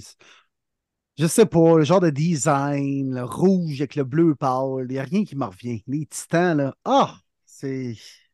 C'est aussi Ouais, bon qu'un café maillot, honnêtement, là. il, il- Fait que belle c'est pas bon, association. finalement. Non, c'est ça. T'as tout compris. Non, mais les Titans, c'est le genre d'équipe que. Hey, manifestez-vous. On a-tu des, des fans des Titans? Puis c'est correct. J'espère que oui, ça en prend. Mais tu sais, je- j'en connais pas vraiment. Euh, C'est une équipe que tout le monde se fout royalement, malheureusement. Je pense que c'est le cas de tout le monde. On Ben, est il y en a comme. peut-être qui étaient fans de King Henry il y a Euh. 2-3 ans quand il était au sommet de sa forme, tu sais.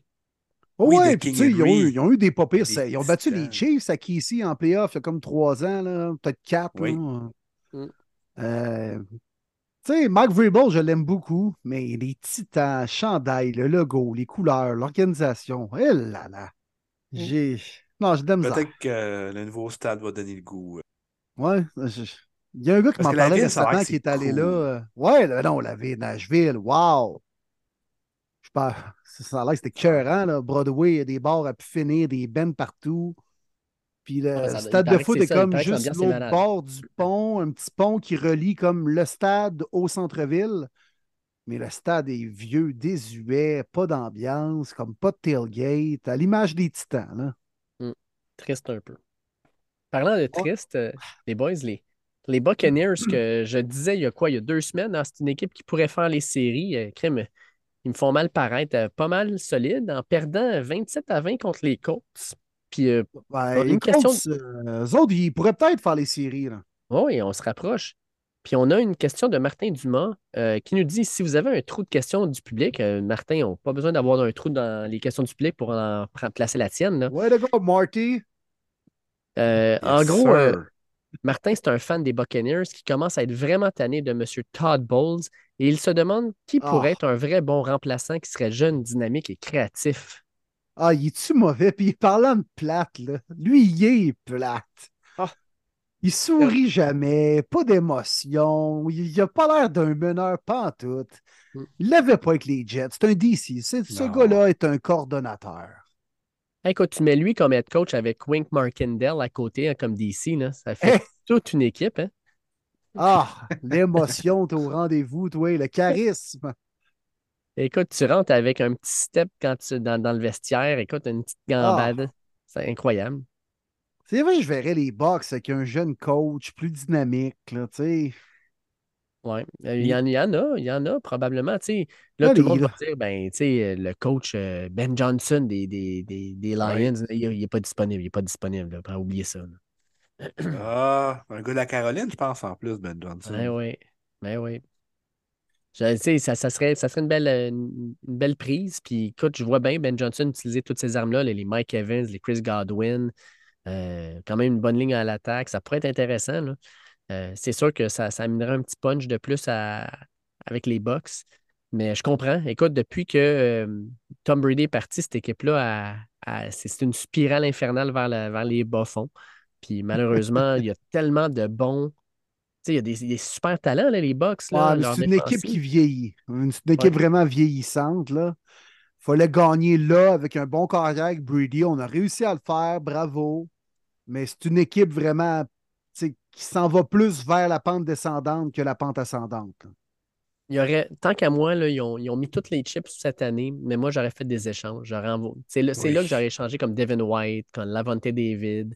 Tu vas chercher des pièces Ah, mais tu sais, regarde, regarde les équipes en série en- actuellement. Regarde à quel point la NFL, il y a une belle parité, puis que le, le classement est relativement ouvert pour les séries. Je comprends ces organisations-là de dire, on va aller chercher un Baker, average, qui peut peut-être nous donner un petit quelque chose, pas pire bien entouré. On va tenter un dernier push. Tu sais, regarde les Colts, là. 6-5, si les séries débutaient demain, les Colts seraient là. Mm. C'est absurde, ça. Ça me fait capoter. les- Tu sais, en même temps, à quel point c'est quand même dur pour certaines équipes de vraiment tirer à plat faire Bah, non, nous autres, là, c'est pas cette année. Tu sais, les Bucks, c'est le genre de club, t'es pogné entre l'arbre et l'écorce. là. T'es comme on y va dessus, on y va dessus pas? En Et puis, ils sont même dans temps, une division présentement, ils sont à une victoire de la tête de la division à 4 Exact, Oui, qu'il n'y a rien de joué, là, absolument rien. Là. Puis sauf erreur, il y a quoi? Il y a eu un match, Falcons Bucks, puis Bucks Saints, je pense pas qu'il y en ait eu encore. Ah, Peut-être un. c'est- ouvert, message. là. Euh, Il y en a eu un. Les Saints ont gagné. euh, Les Saints avaient perdu 26-9. Mais là, il leur Ok, manque justement. Ça s'en vient, là. Écoute, là, ils jouent contre les Panthers la semaine d'après les Falcons, puis l'avant-dernier match de la saison contre les Saints, puis ils repognent les Panthers au dernier match de la saison. Bon, fait que deux games contre les Panthers. T'as deux victoires là-dedans, là. Bingo. Quoi qu'avec le nouveau coach, on ne sait jamais. Ah non, écoute, ça va tout changer. Monsieur Special Team, là, qui est, euh, Oui. qui est Ouais. nommé. euh, ah ouais. Hey, le comme là, ça va être incroyable. Les, pas- les bottées de dégagement, là, les couvertures, les. Ah non, les angles de poursuite. Ça va être Ah non, mais hey, tu ris, Will, là, mais la dernière fois qu'il y a un coach des Special Teams qui est devenu être coach intérim, c'était euh, Rick Bisaccia, puis il a amené les Raiders en série. Là. Ouais. Ouais. Les Raiders l'ont foutu des hauts aussi, comme des épées. Ben oui. Eh oui.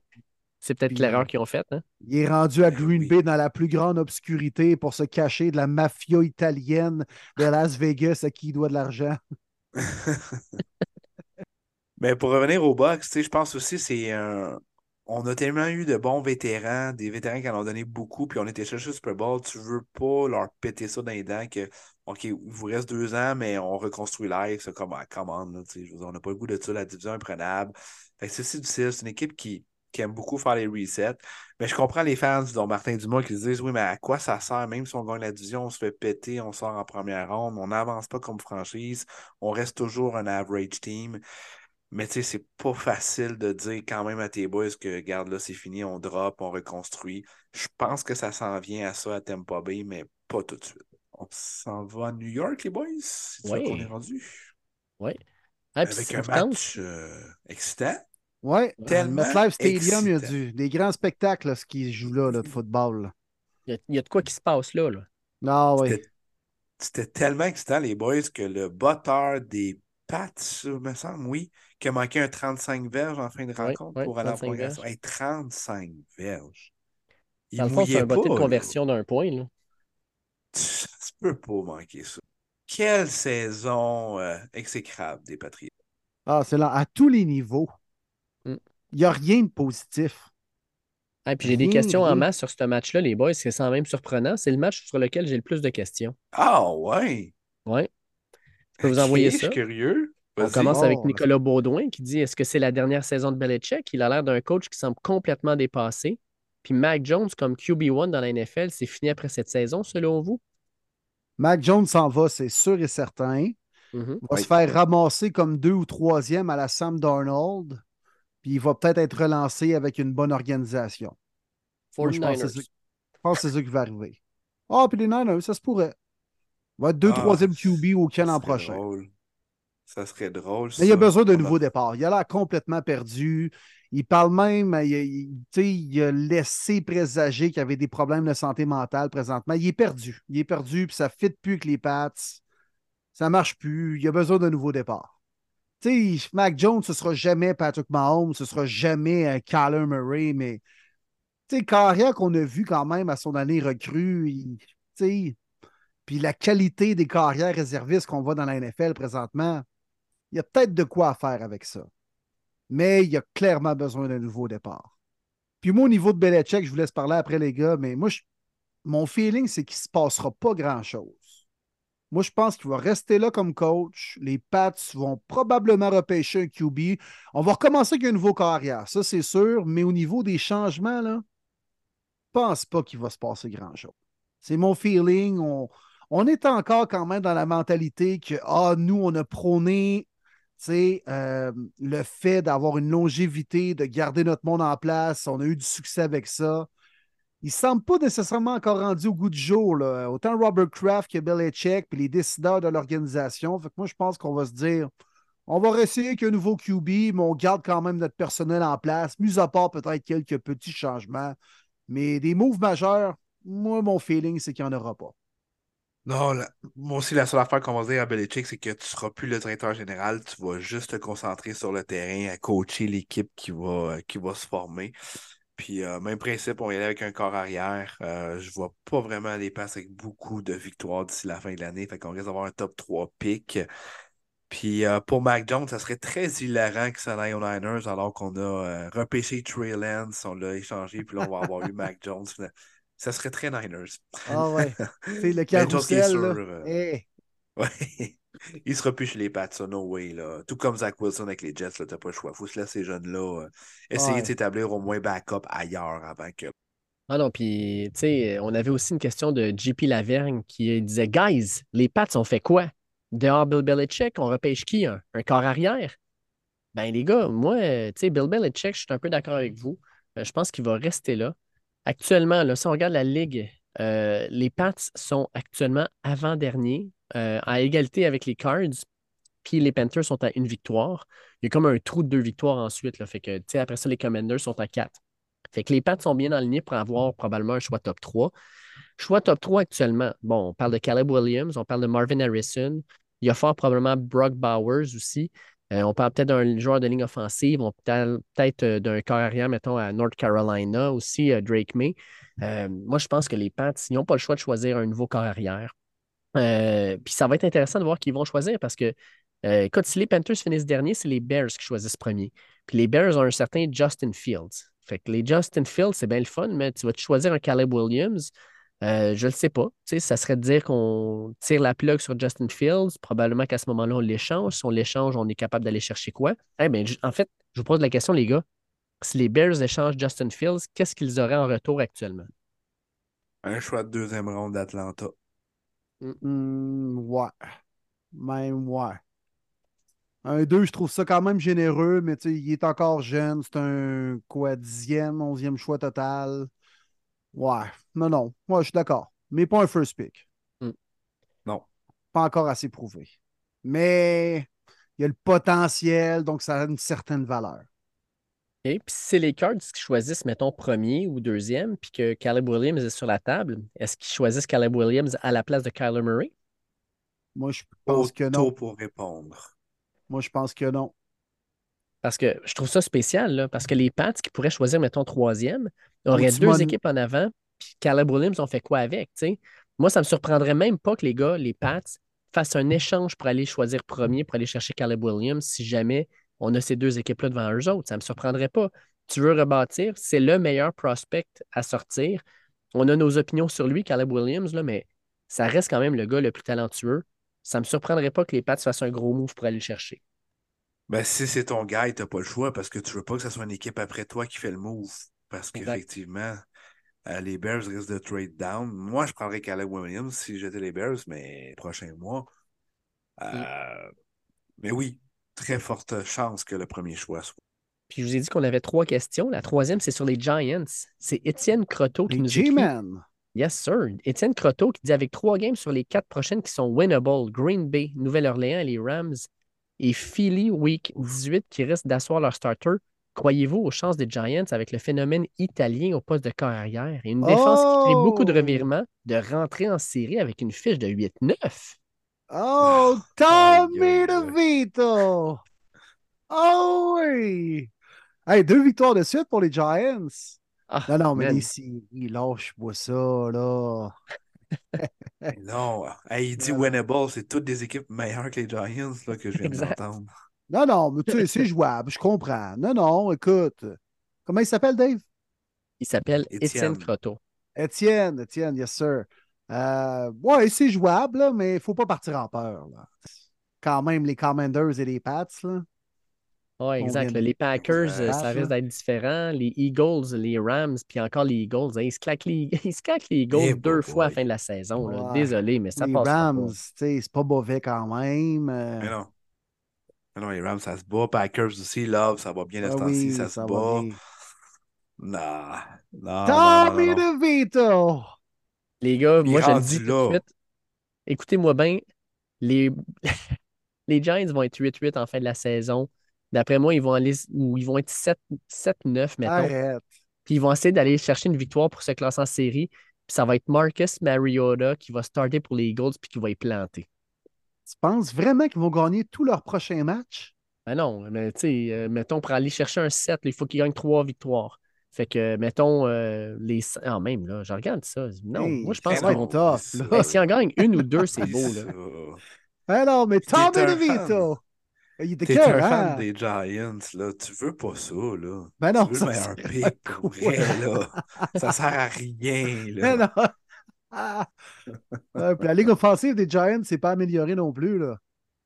Non. Non, puis elle Non. est très blessée aussi. Surtout à Hey, droite. mais avez-vous entendu ça? Quand Tommy DeVito, on le présente à la foule, c'est la chanson des Sopranos, man, qui joue. Malade. Wow! C'est incroyable, ça.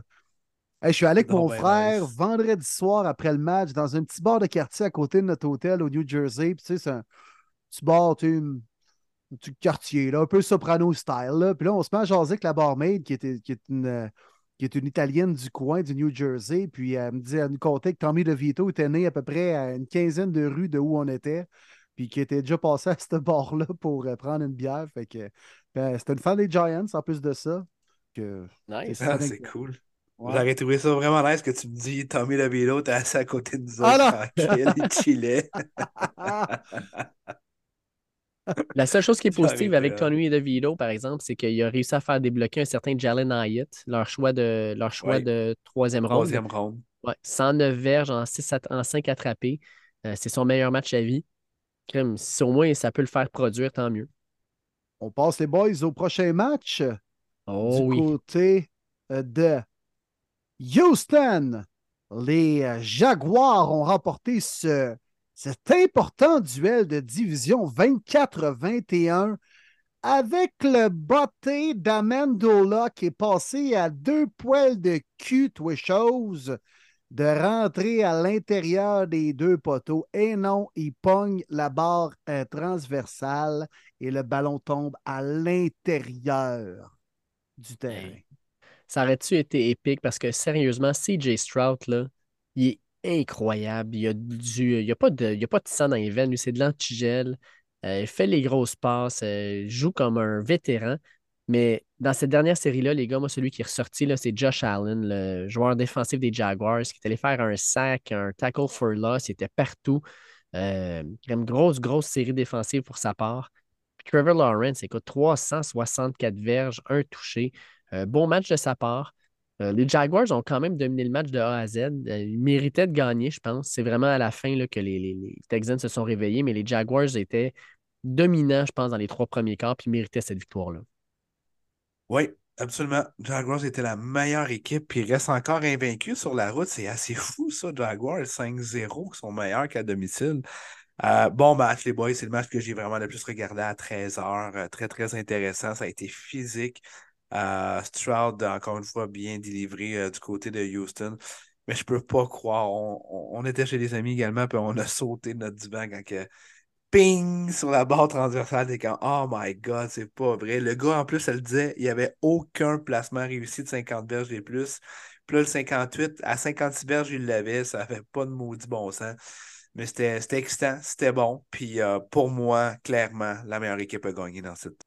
Ouais, puis j'aime la défensive des Jaguars, vraiment. Tu en as parlé, Dave, de Josh Allen. Il joue très bien cette année. Il sort vraiment de sa coquille. Puis les Jaguars ont gagné beaucoup de matchs euh, cette année. Un style comme ça, 24-21. Des matchs serrés, mais quand même à bas pointage. Ça, ça prouve qu'on va être capable de gagner des games serrés en fin de saison, en éliminatoire. C'est de bon augure pour les Jags qui font leur petit train-train, mais mine de rien, ils sont 8-3 quand même.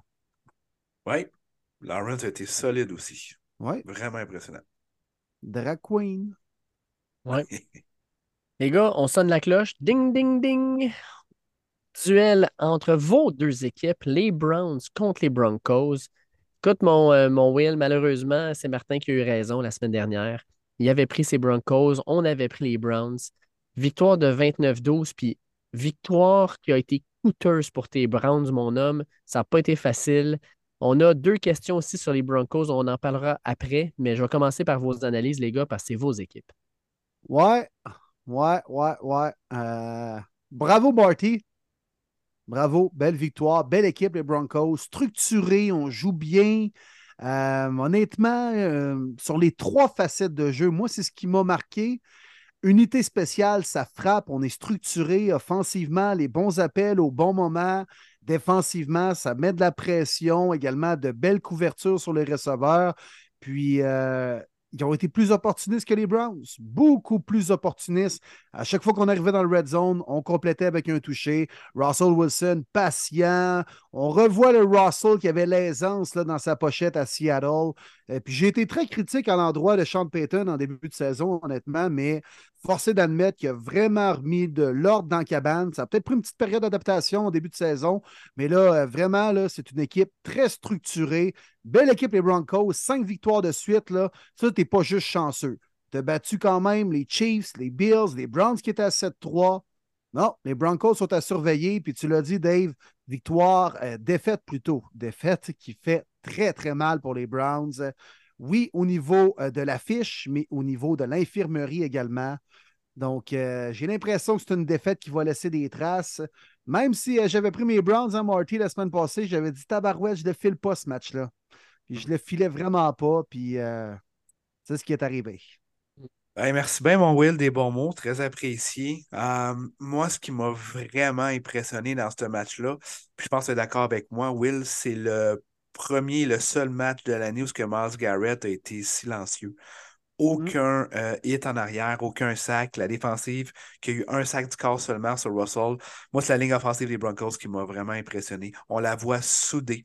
Une des rares lignes offensives dans la NFL qui peut se permettre chanceuse du côté de la santé, alors que c'est la même ligne offensive que la semaine 1.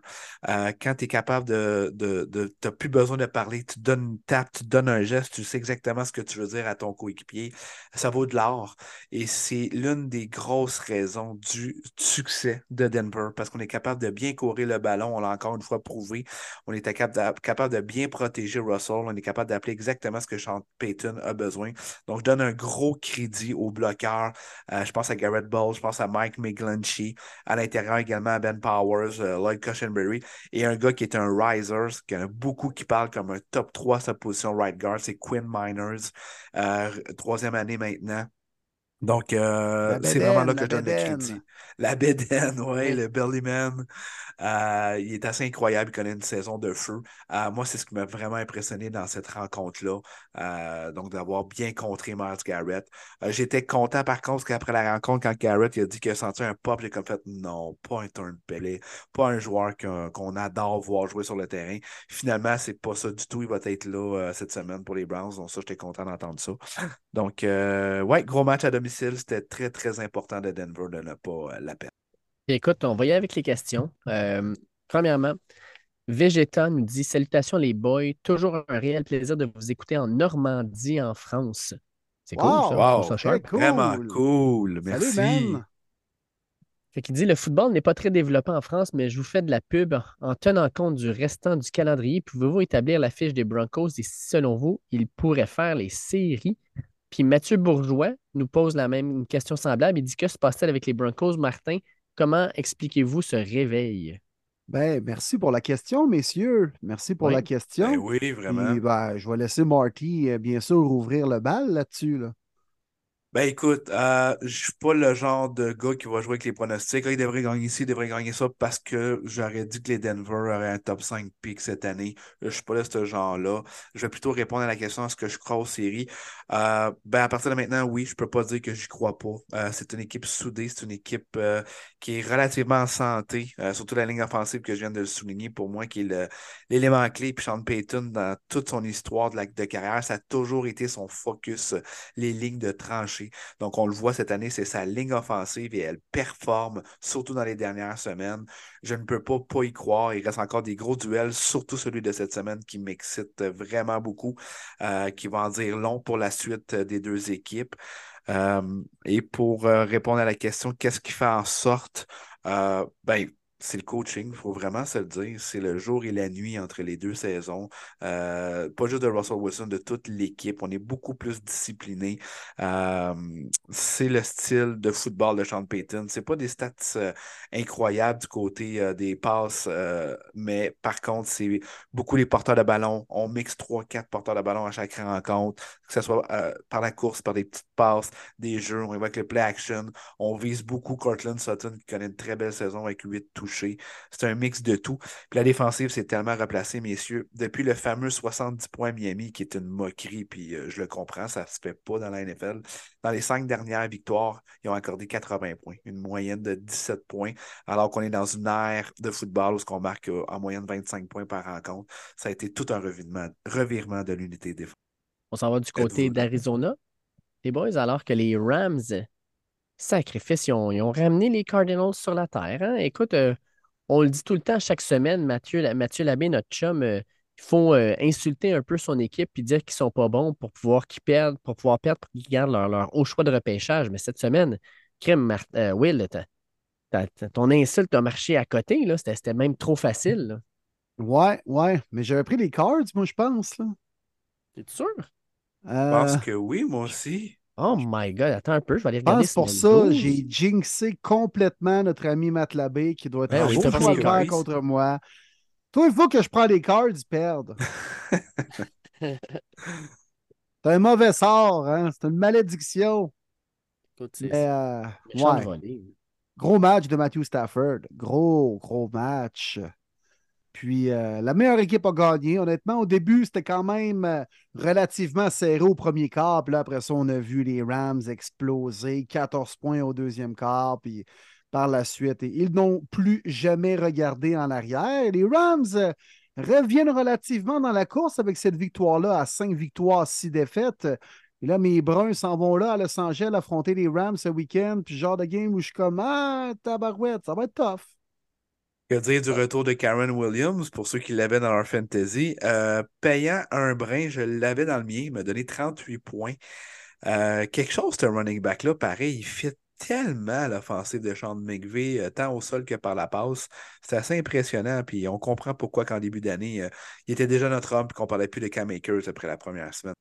On s'en va à Vegas, messieurs, alors qu'en début de rencontre, j'étais assez surpris. C'était rapidement 14-0 Raiders. Puis je me suis Ben dit, oui. Hmm, d'après moi, Taylor Swift n'est pas à la rencontre et Travis Kelsey n'aura pas un bon match. Ben non, les Chiefs sont venus. Grosse game de la recrue de Rishi Rice. Pat Mahomes a bien distribué le ballon et surtout Isaiah Pacheco qui a très bien couru le ballon. Mais moi, les boys, avez-vous vu le genou de Max Crosby trois heures avant la rencontre? Non? OK, je vais essayer de vous retrouver la photo pendant que je vous parle. Je vais vous envoyer ça sur notre groupe. Là. Il y avait de l'eau dans son genou gauche. Son genou, il est quasiment trois fois son genou droit. Tu sais, quand on dit qu'il était vraiment doubtful, honnêtement, il voulait tellement la jouer qu'il l'a joué parce que sinon, il était magané. Mais il a joué la game pareil. Il a fallu qu'il aille à l'hôpital. Il restait une heure et demie avant le kick-off. Max Crosby était à l'hôpital en train de se faire sortir de l'eau du genou. Puis il est revenu rapidement au stade pour s'habiller puis pas manquer la rencontre.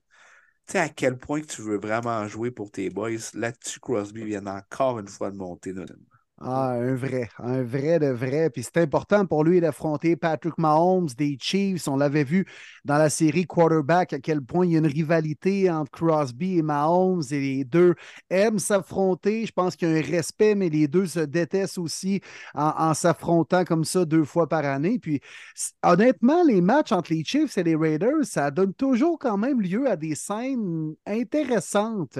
Là, en deuxième demi, ça a été vraiment l'affaire des Chiefs. C'était à sens unique, mais ça a relativement encore été un bon spectacle. Mais les Chiefs étaient dus pour exploser quelque peu offensivement. 31 points et 31 points à partir du deuxième quart. Ça fait quand même du bien pour les chefs Andy Reid, Mahomes de retrouver un peu de confiance. Ouais, puis écoute, euh, quand les, Raiders ont pris cette, attaque, cette avance-là, là, je pense qu'à Vegas, euh, de prendre les Chiefs gagnants, on était rendu à presque plus 200. Donc, on faisait deux fois la mise. Puis, euh, je me rappelle des belles années de Mahomes, il y a deux, trois ans, ça y arrivait souvent de perdre un peu le, en, en première demi, puis revenant en deuxième demi, puis c'était toujours payant parce que tu te dis, dans le fond, les, les, les Chiefs, s'ils perdent en première demi, donne-leur 5-6 minutes, ça va être fait, ils vont être revenus dans le game. C'est ce qu'ils nous ont montré. Donc, gros match, gros match des Chiefs. Puis, euh, Patrick Mahomes, c'est Patrick Mahomes. Hein. On ne euh, peut pas le discréditer, ce gars-là. Euh, il va toujours être là, va toujours jouer, puis va toujours faire en sorte que son équipe a une chance de gagner. Fait que, gros, gros match de sa part. On s'en va à Philadelphie, messieurs, dans The Game of the Week et probablement le match de l'année aussi. Quel spectacle nous avons eu, quel show entre les Eagles et les Bills? Victoire de 37-34 en prolongation dans un match totalement fou. Mm. Game de l'année, Will. Tu l'as si bien dit. Je capotais, ben on capotait de voir autant de pluie tomber. Puis je disais au monde, ça, c'est le genre de température qui me met en s'il vous plaît, être trempe, avoir fret. Ah, c'est prix que j'ai ça. Puis il n'y a pas personne qui s'est quitté la rencontre. C'était excitant. Puis moi, les gars, je vais essayer de comprendre qu'est-ce qui se passe avec les kickers. Dans le sens qu'on a vu un kicker des Patriots manquer un placement de 35 verges alors qu'il faisait très beau. Et un Jake Elliott dans la pluie battante, le terrain il est dégueulasse. Il fait un 59 verges pour aller en prolongation, puis il l'a. Ça m'a fait capoté. J'étais sûr qu'il manquait. Je me disais, aïe, aïe, aïe. il y avait eu deux euh, pénalités de Jason Kelsey, que c'est très, très, très rare que ça arrive, qui ont été appelés. Là, tu regardes le placement pour je me suis dit, ah, no way qu'il l'a, c'est fini, les Bills vont gagner. Pas du tout. Ils l'ont sans va en prolongation. Mauvaise communication entre Gabe Davis et Josh Allen parce que c'était un toucher clair. il ben avait oui, battu ben Darius facilement. Euh, on redonne le ballon aux Eagles qui, eux, euh, encore une fois, c'est Jason Kelsey qui fait le jeu du match avec le pull, qui fait le bloc et Jalen Hurts qui est tout seul pour faire le toucher. On a vu des jeux spectaculaires, deux grands corps arrière qui se sont affrontés. Je m'excuse, mais tous ceux qui blâment Josh Allen, là, vous êtes des épais, je vous le dis clairement comme ça. Là, Josh Allen a été incroyable. Quel spectacle. Et encore une fois, pour moi, ce fut le match de l'année. Wow! Merci aux Bills, merci aux Eagles. C'était incroyable comme match. Mais il n'a réussi pas, Marty, la passe par contre en prolongation, là, la miscommunication. Là.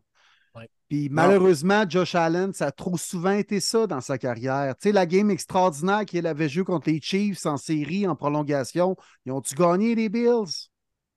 Fait que, tu sais, bien beau, euh, bien joué 96% du temps dans un match, mais là, là, tu avais la chance, les Bills, en gagnant le pilou face tu commences avec le ballon, tu fais un toucher, tu gagnes le match, tu retournes à Buffalo avec la victoire, puis là, tu as carrément repris du momentum pour le reste de la saison. Imagine si les Bills vont gagner ce match-là, à quel point ça pourrait être différent la fin de la saison des Bills. Puis il y avait tout était en place pour le faire. Puis Josh Allen n'a pas réussi à passe. Puis oui, il a bien joué, tu as raison. Mais Josh Allen n'est pas Jalen Hurts. Jalen Hurts, as-tu réussi les jeux, lui, au quatrième quart pour revenir dans le match? Oui, il les a fait. Puis il clutch en tabarouette de joie le vert, de Seigneur, de Moses. je me retiens en plus dans mes blasphèmes. Là. Au quatrième quart, là, il le balle Jalen Hurts cette année. Ça a été le cas contre les Chiefs la semaine d'avant. Là, ça a été le cas contre les Bills encore une fois. Des fois, ça part un peu mollo, même pas très convaincant, mais il clutch au bon moment au quatrième quart. Puis je suis désolé, on a une autre preuve de Josh Allen. Il est bon, mais je pense pas que c'est un carrière qui va guider son équipe au Super Bowl. Eh ben, on a deux questions sur ce match, boys. Luc Samuel en premier. Euh, c'en est une bonne question, là. Suivez-moi. Salut les gars, j'aimerais avoir votre opinion sur le jeu de Josh Allen depuis les deux derniers matchs. On en parle justement. J'ai l'impression de revoir le Josh Allen du temps de Daybold, n'agissant pas comme un robot et n'ayant pas peur de se servir de ses jambes au lieu de faire des passes impossibles lorsqu'il est mal pris. Il y a plus d'émotions avant les jeux à l'attaque. Ils sont moins prévisibles, ce qui semble l'aider à moins s'exposer. Il a vraiment démoli la fameuse défense des Eagles. Il a été de loin le meilleur joueur sur le terrain malgré la défaite crève-cœur. Il termine en passant, Luc, en disant En passant, on est maintenant plusieurs à Macamic en Abitibi à vous écouter. Je passe le message à mes amis et moi aussi, je, vais vous, je vous ai écouté dans le, euh, dans le bois à la chasse. Je devais baisser le son lorsque Will faisait son WFT pour ne pas faire peur aux orignaux. Salut les gars, Steelers fan. Wow! Écœurant. Merci, Luc. Mais, hein? Quel beau message. Quel beau message. À Mikamic, en Abitibi, c'est ça? Oui, monsieur, juste au-dessus de Rouen. Un petit, probablement 9 heures de route de chez vous, 8 heures de route. À, à peu près, là. Hey, Un- c'est 7h30 loin, relax. Aïe, aïe. Eh ben, on salue tous les gens à l'écoute en Abitibi. À Oui, Macamic, c'est bien ça? Macamic, oui. Oui, Macamic. Macamic. Ben, on vous salue, euh, le chapeau bien haut. Je fais un cheers avec vous, avec euh, ma Miller Light que j'ai tout juste à côté de moi. Puis merci d'être à l'écoute. Oui. Puis fait que, effectivement, Luc, Josh Allen, hier, non, pas hier, my God, dimanche, c'était le meilleur joueur sur le terrain. Quand il avait le ballon entre ses mains, il était extraordinaire. Il a pris cette équipe-là, il l'a mis sur ses épaules, les third down, les, les courses qu'il a faites. Le 3 et Il 11. passe. Le Comment? 3 et 11, sa course. Le 3 et Ah 11. oui. je sais pas si- moi, ça, moi, ça m'a marqué, ce jeu-là. là. Ouais. Le 3 et 11, puis qui a été cherché, euh, le toucher carrément là, au sol. J'ai comme fait, wow, ça c'était big, pas à peu près. là. Ouais, écoute, il a pris, il a pris cette équipe-là. Puis, tu sais, je pense que Josh Allen, c'est un gars qui est émotif. Puis, quand son coordonnateur à l'attaque, Ken Dorsey, a été mis à la porte, je pense qu'il l'a pris personnel. Il l'a dit même dans les médias. Puis, depuis ce temps-là, c'est pas le même gars. La semaine dernière, il a été dominant. En fin de semaine, il a été dominant aussi. Euh, ce gars-là veut prouver que c'est un bon corps arrière. Il le prouve. Mais comme tu le dis, Will, c'est bien beau de prouver que tu fais les gros jeux.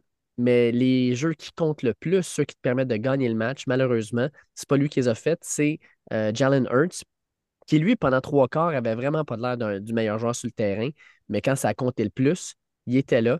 Puis, on va être honnête, euh, j'adore, j'adore la façon que les Eagles réagissent.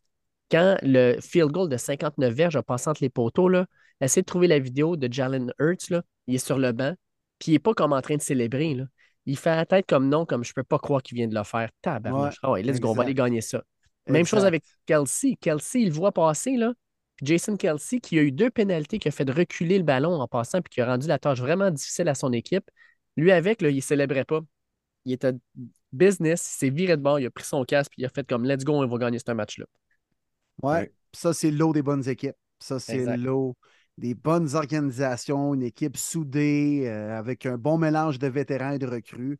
Mais pour répondre à la question à Luc, pour revenir un peu sur Josh Allen, encore une fois, trop mal entouré.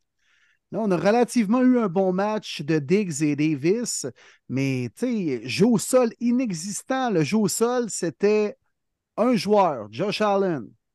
Mm. Entourez-le. L'autre question sur ce match-là, Jean-Philippe Gagné la pose, puis ça, aimer cette question, ça va nous faire réagir. Ne lâchez pas les boys, vous êtes excellents. On ne lâchera pas, t'inquiète pas. Euh, il y a beaucoup de controverses dans la Bills Mafia concernant la pénalité de Reddick contre Allen et la prise du chandail collet. Pouvez-vous expliquer le règlement et les arbitres l'ont-ils vraiment échappé? Ça, c'est un dark horse. Un color, un color Un horse. co- un horse Ah, ah, collar. horse- euh, horse collar, excuse. Je l'ai pas compris, ce jeu-là. Ouais, hein? Pourquoi il n'y a pas eu de flag, honnêtement? Je l'ai pas compris. Pour moi, c'était un horse collar, ce plaqué-là. Oh, ouais, clairement. Ah, Écoute, Je son chandail a déchiré. hein. J'étais incapable de l'expliquer parce qu'ils l'ont pas vraiment bien expliqué non plus. Je pense que personne n'avait de réponse à tout ça. Mais ça reste quand même pourquoi qu'il n'y a pas eu de... Je peux Mm. même pas répondre. Ah non, c'était. Puis, tu sais, il y a eu plusieurs mauvais calls. Que ça soit d'un côté ou de l'autre, là, on va s'entendre, là. Moi, sérieusement, Josh Allen, là, quand il y a eu son roughing de pasteur au quatrième quart, là, quand il a pitché deux bras dans les airs en tombant, tant qu'à moi, c'était pas un roughing de passer. Ça aurait été, du, ça aurait été comme voyons, une pénalité de, d'inconduite individuelle, de, de, de de même. Là. Arrête, là. le gars, il t'a accroché. Là. Fais pas comme s'il venait de t'arracher la tête. Là. Ça, j'ai de la misère aussi avec ça. Puis la NFL, qui donne des pénalités puis des, des genres de, suspension ou de, de- des amendes boboches, n'importe comment, là, ben, il voit un gars qui fake de même, puis il donne rien. Moi, Josh Allen, je l'adore, c'est un super corps. Arrête de faker quand les gars te mettent les mains dessus. Arrête de pitcher deux bras comme si tu venais de te faire tirer dessus. Arrête ça. Ça, ça enlève un petit peu de crédibilité à ce que tu fais ensuite. Ouais, puis tu sais, durant un match, la plupart du temps, il y a des pénalités de ton côté, il y en a de contre toi, mais la plupart du temps, ça finit par s'égaler, quand même s'égaler à la fin du match. là. Ouais. Mais sur celle-là, on l'a échappé. Par contre, là, c'est vrai que sur Reddick, il avait clairement pris, tu sais, il avait rentré ses doigts, ses- sa main dans l'épaulette pour le rabattre au sol par en arrière, puis c'en était un, assurément. Ben oui. Oui, tellement. Puis j'avais oublié d'en mentionner, je fais ça rapidement. Euh, du côté des Lions, on parle des arbitres. Amon-Ra St. Brown. Ouais, ok? ouais, ouais. Je viens de vous. je- Probablement vous l'avez vu, mais je viens de vous l'envoyer dans le groupe également pour que vous le voyez. Là. Il a été mis à l'amende 43 000 piastres pour un bloc que la NFL considère illégal, qu'on veut éliminer, alors qu'on est sur un run play. Et St. Brown, tout ce qu'il veut faire, c'est de bloquer le, le maraudeur qui s'en vient. Puis il fait juste baisser une petite affaire sur son casque, mais il n'y a pas de casse à casse, rien de ça. Mais ils disent qu'il a eu l'intention d'utiliser son casque alors qu'il n'a pas fait ça. Il fait juste un bloc. Il a été mis à l'amende 43 000 piastres. Il a juste écrit Je viens de me faire enlever 5% de mon salaire pour jouer au football. Voilà, c'est. Ça n'a pas de bon C'est sens. quoi la NFL, joke, là? Et pourquoi on décide de donner une infraction là-dessus alors qu'il y a bien d'autres jeux très semblables qui passent entre deux cracks? Exact. Exact. Comme, des fois, c'est un non-sens. là. Qu'est-ce qui se passe pour avec les arbitres? Je sais qu'on en parle en- d'année en année, là. Puis il me semble qu'on dit toujours c'est pire cette année, mais j'ai pas le choix de le mentionner. C'est épouvantable cette année. C'est pas one way pour une équipe, là. C'est souvent dans le deux, dans- pour les deux équipes dans Ouais. une rencontre. là. Ouais. C'est épouvantable. On l'échappe pas mal. Parlant Parlant d'échapper, Ben oui. Oh, c'est bon ça, les boys. Hein? Je vous laisse y aller, c'était parfait. Faites-le ensemble. c'est bon, hein? T'as lu dans ma pensée, mon Dave. Hein? Ah, écoute, on s'en est à la même place. Vas-y donc voir. Hey, parlant de hein. l'échapper, les Chargers. hey. Ah, Les sont-tu bons? Sont-tu bons, les Hey, Chargers? Madden 2024, Ah, là, j'ai c'est- gagné 8 Super Bowls de suite avec eux autres. Ils sont incroyables. Wow! 10 points, 4 victoires, mais c'est pas grave! Ils sont tellement bons, les Chargers! Le pire, c'est qu'ils ont, Hey. failli- ils ont failli gagner ce match-là. Ben oui, mais ils l'ont pas fait! Ben Comme les Bills! Y a-tu quelqu'un en Puis passant? Justin Herbert, là, c'est une version de Josh Allen. T'sais, on gagne pas les grands matchs. Puis Justin Herbert, il revient pas d'un game pour aller faire la grosse poussée victorieuse au quatrième quart, alors que les Ravens étaient très prenables et battables le dimanche soir dernier. Puis Ouais. là, on vient de mettre à porte deux entraîneurs-chefs dans la NFL. Moi, autant qu'on va dire que David Tepper, là, il, a, il a- il a la mèche courte en tabarnouche, le propriétaire des Chargers, là, quand est-ce qu'il va se réveiller et qu'il va dire ce coach-là, on le met à la porte pour le remplacer? On a du talent, on peut-tu l'utiliser de la bonne maudite manière? Tellement. J'ai eu la même réflexion que toi, Dave. Je me suis dit, pourquoi lundi, on n'a pas juste gars, télé, euh, on a changé le code de la porte, là, viens pas. Puis donne les six dernières games à Kellen Moore. Tu sais, tu l'as vol- pas volé, mais les Cowboys l'ont licencié, puis il a pris la même, la même poste. On s'entend qu'il doit y avoir des clauses, quelque chose dans le contrat qui dit que tu vas avoir des chances d'être le prochain coach, je peux pas croire. Il reste six games, là. On t'a emmené parce qu'on veut que tu amènes Justin Herbert à un autre niveau. Il me semble que c'est le moment de le démontrer. La saison est finie.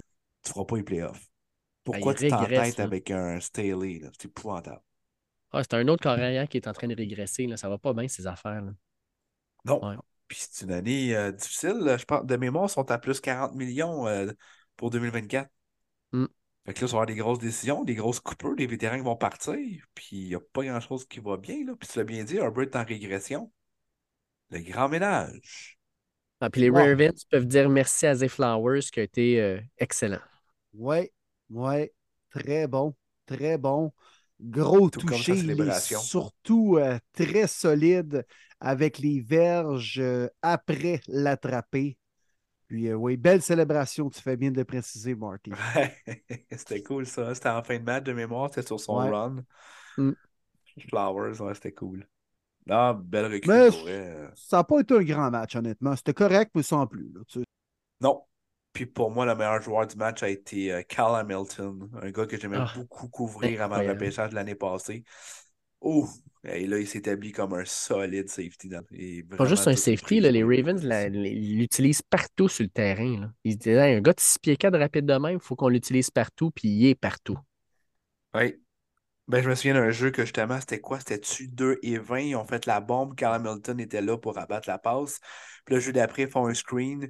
Puis qui, qui plaque, c'est Carl Hamilton. C'est comme, aïe, le jeu d'avant était en deep zone. Puis le jeu d'après, il est en genre de, de, de, de, de lecture blitz. C'est comme, il y a tellement de potentiel extra. Ouais, puis des joueurs de même, il faut que tu l'utilises bien dans ses forces également. Puis les Ravens l'utilisent bien dans la boîte, dans le tertiaire, en situation de blitz. Puis euh, non, il est parfait pour le moule des Ravens. Bonne défensive qui passe sous le radar, euh, celle des Corbeaux. Mhm. Vraiment. Surtout quand Rockwan Smith joue. Hein. Je ne sais pas si vous avez vu euh, popper euh, durant son Night Football les stats quand Rockwan est là et quand il n'est pas là. là. Wow! Il est clairement le capitaine de cette défense. Un vol encore une fois. Parlant de capitaine, est-ce que Justin Fields a agi en capitaine pour permettre à son équipe de l'emporter euh, à la fin du quatrième quart dans un palpitant match du Monday Night? 12 à 10, la victoire des Bears sur les Vikings. Ok, oui, j'avais dit les Bears. Oui, c'est vrai. Un Ouais, palpitant match. Eh. C'était Hey. épouvantable. Ah, c'est- écoute, honnêtement, Un là, autre prime time. Arc. les lundis soirs particulièrement, là, je sais que la semaine d'avant, on avait eu Chiefs Eagles, là, mais les lundis surtout, là, et crime que c'est tough. Sérieux, Ben, il y faut, a eu juste deux fort. bons hein. matchs, je pense, les Monday Night cette année. Chiefs Eagles puis Broncos Bills. Outre ça, c'était Ouais, Je me souviens pas des autres games. hein. non. Mais Justin Fields, là, ah, il est mauvais. Arrêtez-moi ça, là. Encore deux Non, mais c'est quoi, il fait-tu trop. Il fait-tu prêt d'échapper le ballon? La deuxième fois, tu te dis, voyons, tu me niaises. Il Ah, ressemble ouais. de plus aussi dans le dernier essai. Là. Ah, il a manqué trop de cordes. Puis il ressemble pour vrai sa gueule. Ah oui. Ah, Justin Fields, il ressemble d'une tortue ninja, toi. On dirait Michelangelo. Oh, ouais. Ouais, carrément. On va le, cro- Écoute, on va le croiser, Dave, dans les égouts de New York, Justin Fields. c'est coup de New York. Avec ses lunettes fumées. Oui. Arc. Ouais. Veux-tu une pizza, mon chum? C'est Justin. Ouais. Ah. aucun touché, man. Première victoire des Bears avec aucun touché depuis 93. wow. Ah, il y a pas un touché dans- il y a eu un touché dans le match à la toute fin du quatrième quart. Josh Dobbs, là, euh, Ouf. l'astronaute, euh, il est revenu deux pieds sur terre. Là. Ouais, puis tu sais, c'est une question pour les Packers, mais Jeff Rousseau nous dit, ah, justement, avec le retour sur terre de Dobbs puis des Vikings, là, est-ce que vous commencez à croire aux chances des Packers de faire les séries? Oui. Oui, oui, oui. Ouais, on est rendu là, je pense. Ben oui. Oh oui. Ils ont des Ah non, les. Vikings, c'était le fun, c'était cute, là. Mais, tu sais, ça reste que c'est une équipe vraiment prenable, là, les Vikings. Oui, défensivement, c'est pas encore top. À, à part Daniel Hunter, là, cette équipe-là, ça, ça a besoin de, de- de bonnes pièces dans les prochains repêchages. Puis à l'attaque, ben là, Justin Jefferson devrait revenir cette semaine, mais Dobbs, euh, je l'aime, là. Mais c'est pas lui qui va t'amener à la paire promise. Là. Non. Non, mais tu sais, je veux dire, euh, je- j'ai pas vraiment été d'accord avec O'Connell tout de suite après la game qui dit Ah, je suis pas prêt à nommer mon starter. Écoute, tu t'en vas en bye week. Tu vas-tu vraiment me dire que tu vas mettre Jalen Hall après tout ce qui s'est passé avec Dobbs ou de cette rencontre-là? Je veux dire, non, là. Je pense Ouais. que tu- le vestiaire n'est pas d'accord avec ça. Là. Cam Tway, Cole Caulfield, là. C'est vrai qu'il ressemble. Ah oui, il ressemble. On dirait Cole Caulfield en trentaine, tu sais. Mais il n'y a pas de bédaine, le chanceux, esprit. Ouais. Non, il... La bédaine, il l'a pas, lui, chanceux. non. Ah non. Petit Cole va l'avoir, lui. il est mieux de scorer ou sinon il va trouver sa tough à Montréal. Fait que ça Fait nous que- amène à combien les pointages, mon Ouais! Dave? Ah, on peut-tu passer? Oups! Non, J'ai encore pas. eu euh, la, la pire semaine du groupe. C'est pas- C'est c'est- c'est- c'est loin d'être Y gênant, ma y performance. a-tu une tu sais. semaine que tu n'as pas terminé troisième cette année? Hmm. Faudrait vrai. que je fasse des recherches. Ça, ça va être long. là. J'en ai pour au moins 30 minutes. Mais cette semaine, euh, 9 sur 16 euh, de ma part. Euh, Martin, Ben, c'est 10 bon sur pareil. 16 et Will, 11 sur 16. Oh! Ah, bonne semaine, les boys. Congrats. Will. Ah, on a été bon. Ah. On a été bon. Good job. Puis Will, tu te rapproches à 6,5 matchs de Martin. Oh, 6.5. Oh. Je te le dis, je vais gagner par 0.5, man. Let's go. Hey, ça va faire la différence, cette histoire-là. Ça serait Ah drôle ouais. quand même. Puis moi, ben, pas nécessaire d'en parler. Écoute, t'es à Combien? Dave? Moi, j'ai 19? 99 sur 180. Fait que, tu sais, c'est, c'est pas dramatique. Je suis en haut de 50% mais, tu sais, quand je compare à Martin, j'en ai 20 de moins. Euh, fait que ça veut dire que presque à chaque semaine, j'ai deux mauvaises prédictions de plus. C'est, Ouais. pas une bonne année. C'est vraiment pas 20, une bonne année. honnêtement, c'est c'est impossible là, de rattraper Marty d'ici la fin de l'année. là. Non, pour moi, non. Moi, ça c'est d'avoir du va. fun. Hey, ce serait tough. Là. Faut- faudrait vraiment que tu prennes des upsets et qu'ils se réalisent. Moi, je me Ouais, sens comme ça. les Panthers si de tu la prends le Caroline. même pic que. Martin, ouais, prends les Panthers, man, à tous les games. Ouais, je prends les Panthers Vas-y, bleu, Caroline. mon gars. Vas-y, Ah bleu. T'es- embarqué dans le bandwagon des Panthers l'an passé. Vas-y. Tu sais, il est où le train, là? Ouais. Ouais, mais là, il n'y a plus de chauffeur, ça va pas bien. Non. ou, ou, le pilote, il se fait crisser dehors à tous les, à tous les heures. à cause du propriétaire. Alors, nous avons un nouveau Ah, chauffeur. moi, ce pilote-là, là, qu'est-ce que c'est ça, là? Ouais. C'est long, c'est plate. C'est plate. Hey, les gars, j'ai encore des questions dans le mailbag, dans notre magnifique sac à Ah lettres. ouais, Oui. let's go. Ben Garoche-moi ça sur la table. Fait que je garoche ça. Guillaume Limoilou Ba- Boutet, un, un fan des Lions de Détroit, que je salue d'ailleurs, me dit les Lions devraient-ils rem-. Mais, mais Guillaume, euh, Guillaume euh, je pense qu'il réagit un petit peu fort. là. Il dit Les Lions devraient-ils remplacer Goff par Endon Hooker l'année prochaine? Le plafond est tellement bas Oh. avec Goff. Ouf, Oh. bon, je suis pas rendu là, Ouf. moi. Non, je suis pas d'accord. Alors, on avec ça. verra. euh, ben, ça dépend. S'il joue euh, comme les deux derniers matchs, euh, la question Oui, est mais là, valable. mettons- Mais là, live, là, non, non, il reste, euh, reste encore euh, trop de foot à jouer. Là, pour- Exact, ça. Fait, actuellement, ça fait déjà un an qu'il n'a pas joué une game. Tu ne vas pas recommencer au mois de septembre en lui disant comme ça fait un an et demi que tu n'as pas joué, ah ouais, sur le terrain. Euh, je pense qu'on va garder Goff encore un an. J'ai j'ai hâte de voir quel genre de contrat qu'on va lui offrir. Lui, il est encore signé, Goff, ou bien il tombe joueur autonome, là? Ben, il l'a signé l'année passée, il me semble, prolongation de 2-3 ans. Fait que c'est sûr qu'il y a cette année puis l'année là. prochaine. Ouais. C'est sûr qu'il y a déjà ce contrat. Fait que là-dessus, t'as pas à t'inquiéter à renégocier. Mais non, moi, dans ma tête, c'est clair que Ben, il reste un an l'an 2024. prochain. Ouais, il reste un ça. an l'an prochain. Ouais. Ouais, puis tu sais, son capite, là, tant qu'à moi, est très. tu sais, On parle de 31 millions de dollars. là. La majorité C'est raisonnable. C'est presque le double maintenant. C'est bon. raisonnable. Tu le gardes, tu mets un Hooker en arrière, tu lui donnes un petit peu de snap. Puis, euh, tu sais, dans deux ans, on verra. Là. Mais pour l'an prochain, c'est encore, c'est encore Jared Goff qui est là. là. Moi, je dis tout le temps ça aux équipes qui ont des, euh, des Kirk Cousins, des Jared Goff, euh, des Derek Carr par le passé, puis qui sont comme Ah, moi, je le sacrerais dehors à coups de pied dans le cul, puis j'irais chercher un autre carrière. Hey, il y a à peu près 15 équipes qui ont des carrières de merde, puis qu'on les change à tous les années. Je peux parler en connaissance de coach. Je pense que toi aussi, Marty, dans les dernières années. Je comprends que vous n'avez pas un Patrick Mahomes, là. Mais vous n'êtes pas obligé de garrocher le gars sur le coin de la rue comme un vieux sac de poubelle après une seule contre-performance. Euh, on n'a pas. C'est pas, on n'a pas tous des Patrick Mahomes dans nos équipes. là. Il y en a juste une qui Il y en a un, c'est ça. Puis, tu sais, moi, Jared Goff et Kirk Cousins, je le prendrais dans mon équipe, honnêtement. Là. Mm. Tu sais, des fois, il faut tout le temps un peu relativiser, je crois. Regardez bien les équipes qui sont dans la M avec des carrières très moyennes. Là.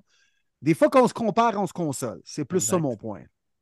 Et on le voit encore plus cette année, les boys. Le nombre de fois que j'arrête pas de dire que. euh, même Tom Brady l'a dit, le spectacle est mauvais. Il n'y a pas tant de bons corps arrière. On a encore la preuve. Là. Il y en a peut-être 12, 15 max cette année. Ouf, Des bons corps. 15, t'es- généreux. euh, ben, c'est ça. Fait que euh, c'est juste pour dire que soyons reconnaissants si on a un corps average dans cette ère. Puis, euh, tiens, autre question pour mes Lions bleus. Après ça, on va y lâcher. Michael Thibault nous dit J'aimerais avoir votre opinion sur l'équipe de Dave. Je crois que les Lions auraient dû garder DeAndre Swift et avoir un duo Swift-Montgomery. Pour le 12e choix, il aurait, pu, il aurait pu repêcher, par exemple, un lockdown corner comme Gonzalez. Je ne dis pas que Gibbs n'est pas bon, mais je trouve que la défense est très fromage suisse dernièrement. Et il répond Go Steelers à samedi. Ah, nice, va faire partie du trip. Hein? Oui, content. J'ai hâte, de, te rencontrer, Michael. On pourra en jaser. Yes, euh, yes, yes. Mais tu sais, je pense quand même que les Lions ont adressé certaines choses. Il faut comprendre que la tertiaire, oui, euh, est pas mal fromageuse, je te dirais, mais plusieurs blessures, on va se le dire. Euh, CJ Garner Johnson, sa, blessure, ça a fait vraiment mal. Mosley, sa blessure a fait vraiment mal là aussi. Fait que, je pense qu'on avait une bonne idée au départ, mais finalement, ben, comme n'importe quelle équipe, une blessure, ça peut tout changer. Euh, je pense que Swift aurait coûté pas mal plus cher que le qu'en coûte actuellement euh, ben, Gibbs ou même Montgomery. Pas euh, tant, par contre. Pas tant, par contre, parce qu'il est encore sur son, je pense, la dernière année de son contrat de recrue, Swift. Exact. Mais tu l'aurais probablement perdu à la fin de l'année pour rien, par contre, là, mais il n'aurait pas coûté grand-chose pour cette année. Oui, mais il, était tout le temps blessé à Détroit. Là, cette année, avec Philadelphie, ben, tant mieux pour lui. Là, je suis content pour lui, mais il n'y a pas de blessure, il est en santé. Puis David Drissif, on le voit comme quand il était à Georgia. À Georgia, c'est un, running back exactement comme ça, rapide, explosif. Fait que, c'est sûr que je trouve ça plate qu'il soit rendu avec Philadelphie puis qu'il joue bien de même puis qu'il soit en santé. Mais à Détroit, il ne l'a jamais été. Fait que, regarde, on va faire avec. Puis, tu sais, le duo Gibbs-Montgomery joue extrêmement bien. Puis, euh, moi, je vois ça comme étant une équipe qui ne doit pas gagner maintenant les Lions. C'est une équipe qui se bâtit, qui va gagner d'ici un ou deux ans encore plus. Fait que, tu sais, euh, moi, je suis, un gars qui, voit comme moyen-long terme plutôt qu'il faut gagner maintenant. Tu sais, c'est pas comme les Eagles, c'est pas comme les Chiefs, la, la, fenêtre est maintenant. Je pense que les Lions, la fenêtre, elle commence uniquement à s'ouvrir. Oui, effectivement. Mais je comprends le point de Michael parce que c'est vrai qu'on peut se questionner là. Euh, à savoir si vraiment au 12e choix, un porteur de ballon, c'était vraiment nécessaire. Je pense que c'est plus là le point de sa question. Puis, effectivement, il y a certains trous en défensive qui auraient pu être, euh, tu sais, des brèches qui auraient pu être colmatées avec une sélection au 12e rang alors qu'il restait des joueurs excessivement talentueux en défensive. Je, je, comprends quand même ce point-là. Puis, c'est vrai que, tu sais, de garder Swift au lieu de repêcher Gibbs, honnêtement, c'est un peu un 4,30 sous pour une pièce pour cette année, alors que tu aurais pu avoir un joueur défensif de première année qui aurait eu un impact immédiat. Oui, absolument. La question est très valable. Euh, cependant, il y a des points euh, importants aussi. C'est qu'il y a eu des, euh, de la bisbille entre Swift et les Lions, puis on le voyait clairement que le coaching staff de Dan Campbell, puis lui, c'était pas l'amour fou. Fait que des fois, ça peut être des questions aussi hors terrain euh, qui faisaient en sorte qu'une séparation était vraiment rendue évidente. Là. Le, non-verbal parlait beaucoup entre Swift et Campbell l'année passée.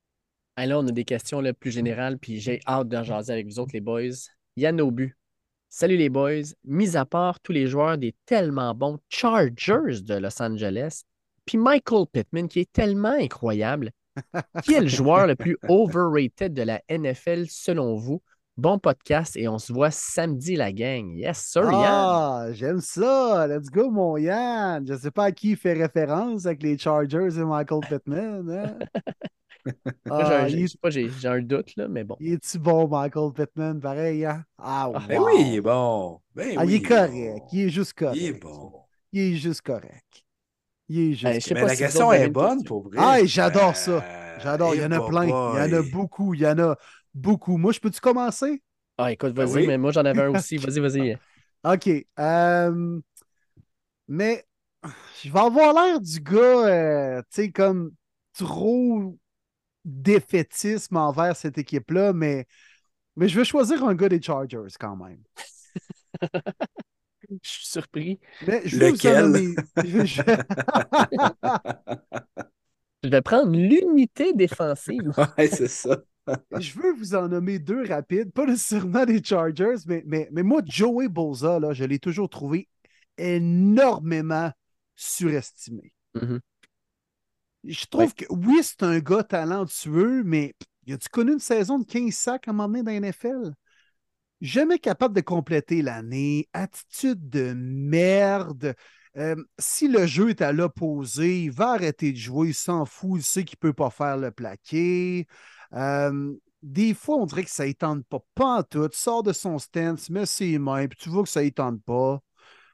Pour tout ça, puis des gens pensent encore qu'il fait partie des meilleurs chasseurs de corps de la NFL, alors que j'aime bien mieux peut-être avoir un Trey Hendrickson qui a peut-être moins de talent, mais qui a le moteur dans le fond à tous les jeux, qui peut être dangereux, appliquer une pression parce que justement, il n'arrête jamais de travailler au détriment d'un Boza qui joue les deux bras en l'air, un peu mou, puis qui s'en fout complètement. Moi, Joey Boza, même à Ohio State dans le temps, je l'ai toujours trouvé énormément overrated. Mais ça, c'est une opinion bien personnelle. Alors, euh, l'occasion était belle de pouvoir répondre à la super question de Yann. Écoute, euh, j'aime ton choix. Excellent choix, même. Mon côté, moi, je vais y aller avec un choix qui va probablement faire réagir bien du monde, mais moi, pour moi, c'est Dak Prescott.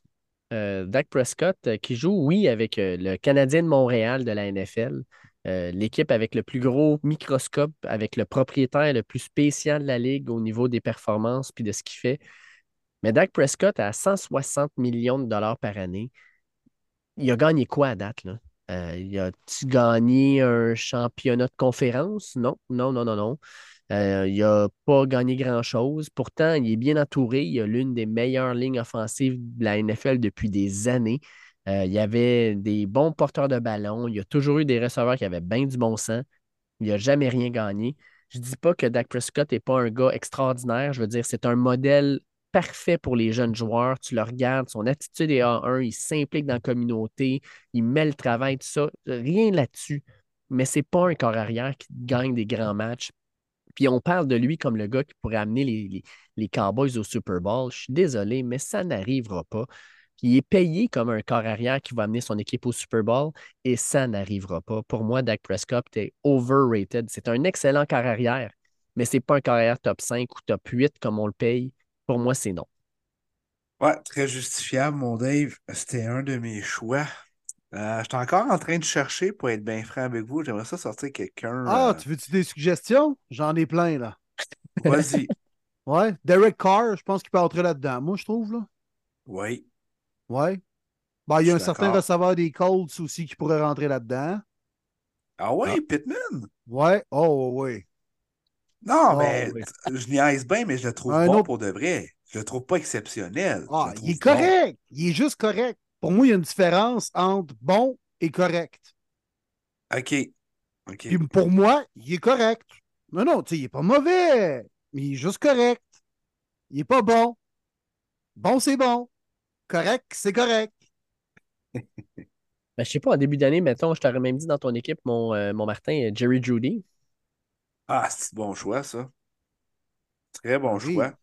Ah, mais ben oui, j'ai même pas pensé. Je, je pense que je cherchais trop, mais très bon choix. Je vais le prendre, mon Dave. Judy est overrated. Complètement ben overrated. Le nombre de. Ça fait quoi, deux ans de suite qu'on. Ah, surveillez-le, il va avoir la balle, let's go.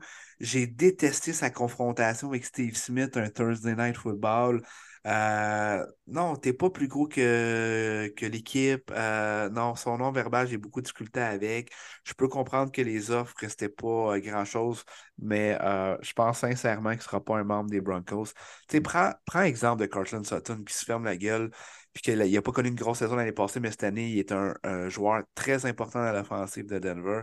C'est le genre de spot que Judy aurait dû prendre, qu'il n'a pas pris, qu'il n'a pas fait. Malheureusement, c'est un bust. Je trouve ça plate parce qu'à Bahama, je l'adorais. Euh, quand j'ai vu Denver le repêcher, j'étais très content, très excité.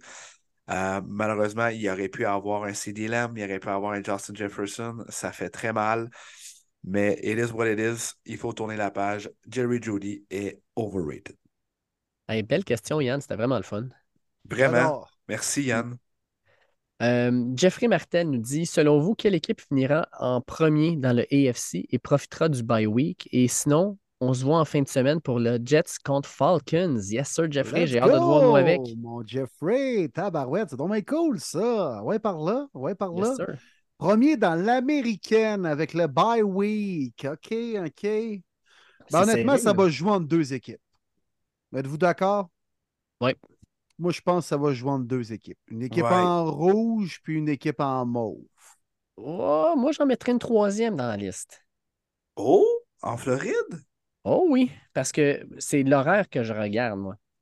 Puis l'horaire de l'équipe en Floride est très intéressante. Je te dirais que celle des Chiefs aussi, là. On s'entend, les Chiefs, ils ont Laquelle pas en une Floride, par contre? Laquelle en Floride? Il y en a Les deux. là. Jags. Les. Jags, parce que tu regardes les Jaguars, là, ça, les- là. C'est pas si pire là, leur, leur horaire de fin de saison. Comparé, mettons, à celle des Ravens ou celle des Chiefs, euh, je pense que c'est peut-être avantageux pour eux. Là. C'est quoi l'horaire? Vite, vite, tu l'as-tu devant toi? OK. Euh, euh, ouais, en puis petite question pour toi, Dave. Arnaud, il est à côté de toi? Euh, non. OK. Parce que Non, me heureusement. souvenez, il avait prédit les Jags premiers, lui. Oui, oui, Ouais, exact. Je le Trevor. Lawrence MVP. Euh, Eh oui. J'ai mieux pari là-dessus. Là. Fallait que je me déguise en drag queen. Ouais. Ah, ça, ouais, pas, par ça. exemple. Tranquille. Je te, rassure, ça n'arrivera pas. Non. Mais écoute, je te cale ça. Les Jags, les matchs qui leur restent. Bengals à Malade. Cleveland. Ravens. Oh. Ça, ces trois-là sont difficiles. Oh, quand même. À Buccaneers, Panthers, puis finissent à Tennessee. Ah, nice. Ouais. Une bonne fin. OK? Fait que ça, c'était pour les Jags. Pour les Chiefs. Les Chiefs, c'est à Packers cette semaine. Semaine prochaine, ils reçoivent les Bills. À Wow. Patriots, les Raiders, les Bengals, at Chargers. Fait que les Chiefs, c'est pas si pire, Bon, J'ai sincèrement. ma réponse. J'ai ma réponse. Ouais. Ça va se passer à Rowhead, les boys. Ouais. Puis tu sais, tu finis ça avec les Ravens. Ravens, c'est les Rams, à Jags, à 49ers, Dolphins, Steelers. Ouf. Ouais, ça, c'est une grosse fin, les Ouf. corbeaux. Ouais, les Non, Chiefs. non. Ah, les Chiefs pour moi. Chiefs.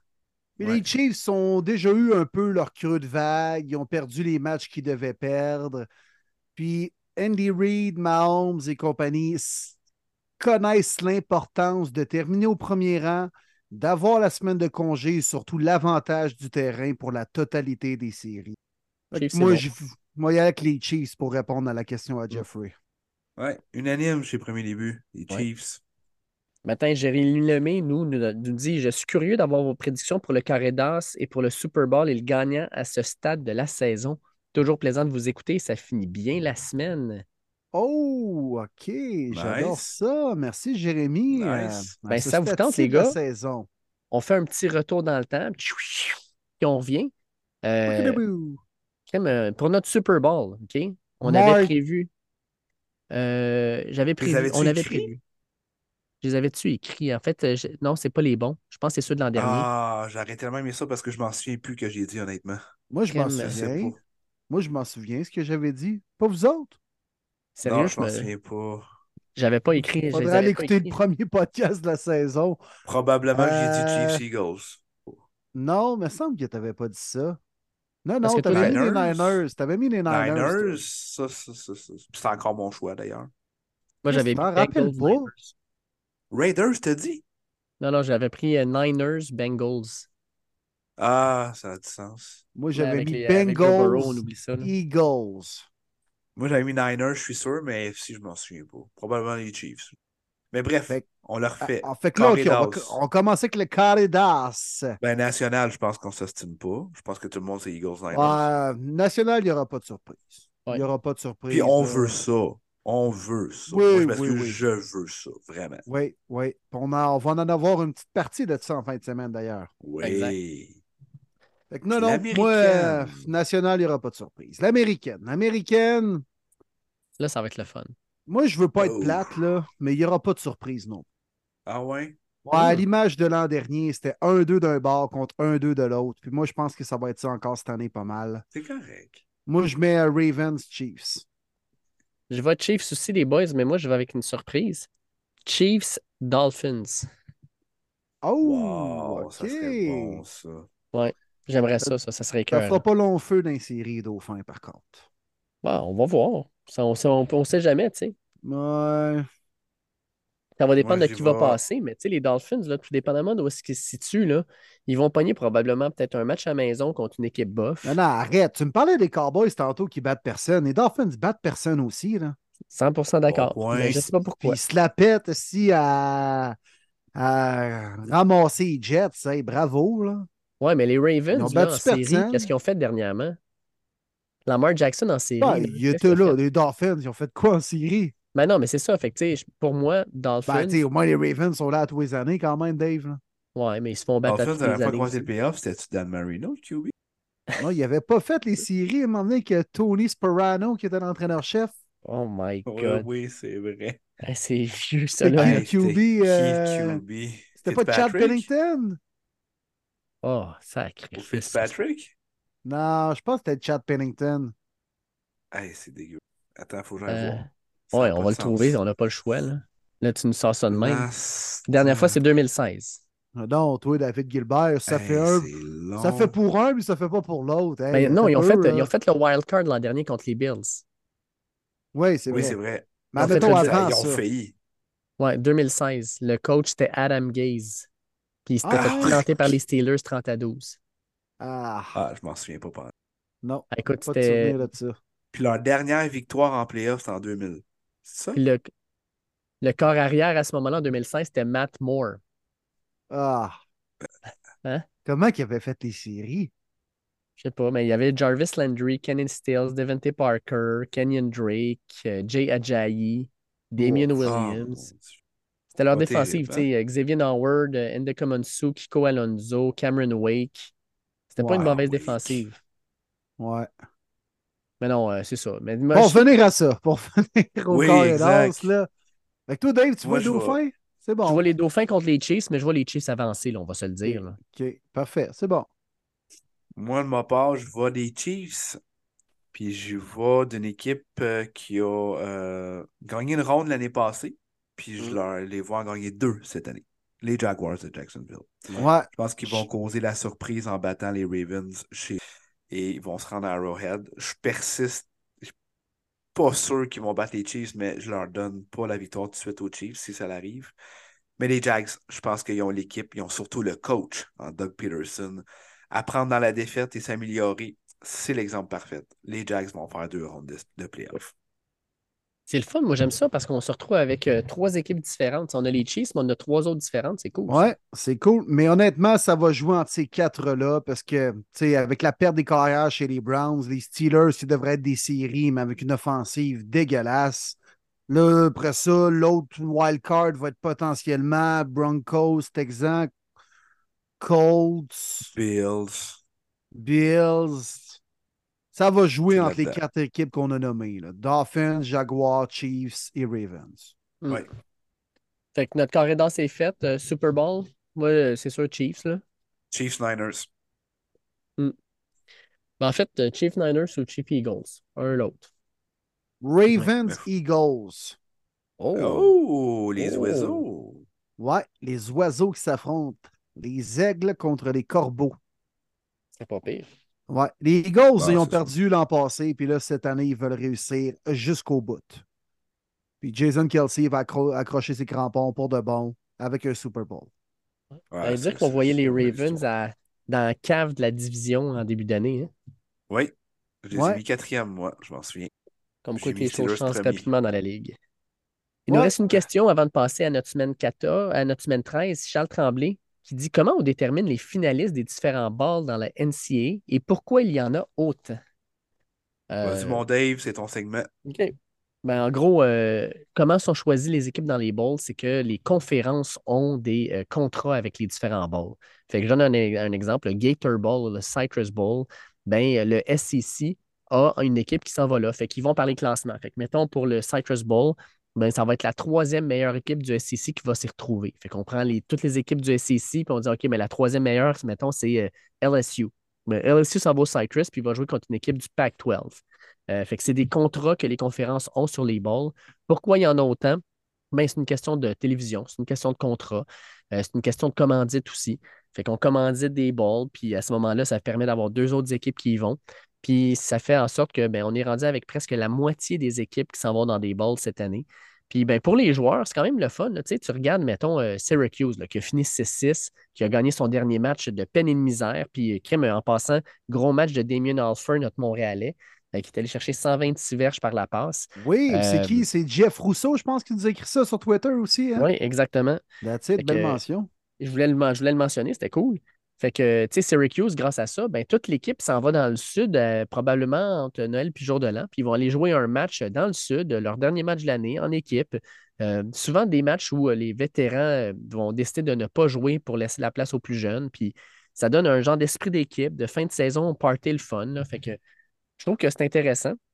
Puis, euh, ben, les gars, tant qu'à être dans la NCA, euh, on a en fin de semaine euh, les, les championnats de conférence Oui, je voulais que déterminer. t'en parles, Dave, justement, avant la Ben oui, semaine écoute. 13. Ça va déterminer probablement les éliminatoires. Euh, on va avoir quatre équipes. Puis ça fait longtemps que je n'ai pas vu autant de possibilités d'éliminatoires à la dernière semaine. là. ça va être vraiment intéressant. Fait qu'on commence ça dimanche. Pas dimanche, excusez, vendredi. Vendredi soir, on a Oregon qui va aller jouer contre Washington à Las Vegas. Je Wow. rappelle que les deux équipes avaient déjà joué en début de saison, que Washington avait gagné en fin de match avec une superbe performance de Michael Penix. Euh, là, Penix, il joue clairement pas le même genre de football, ça va pas super bien.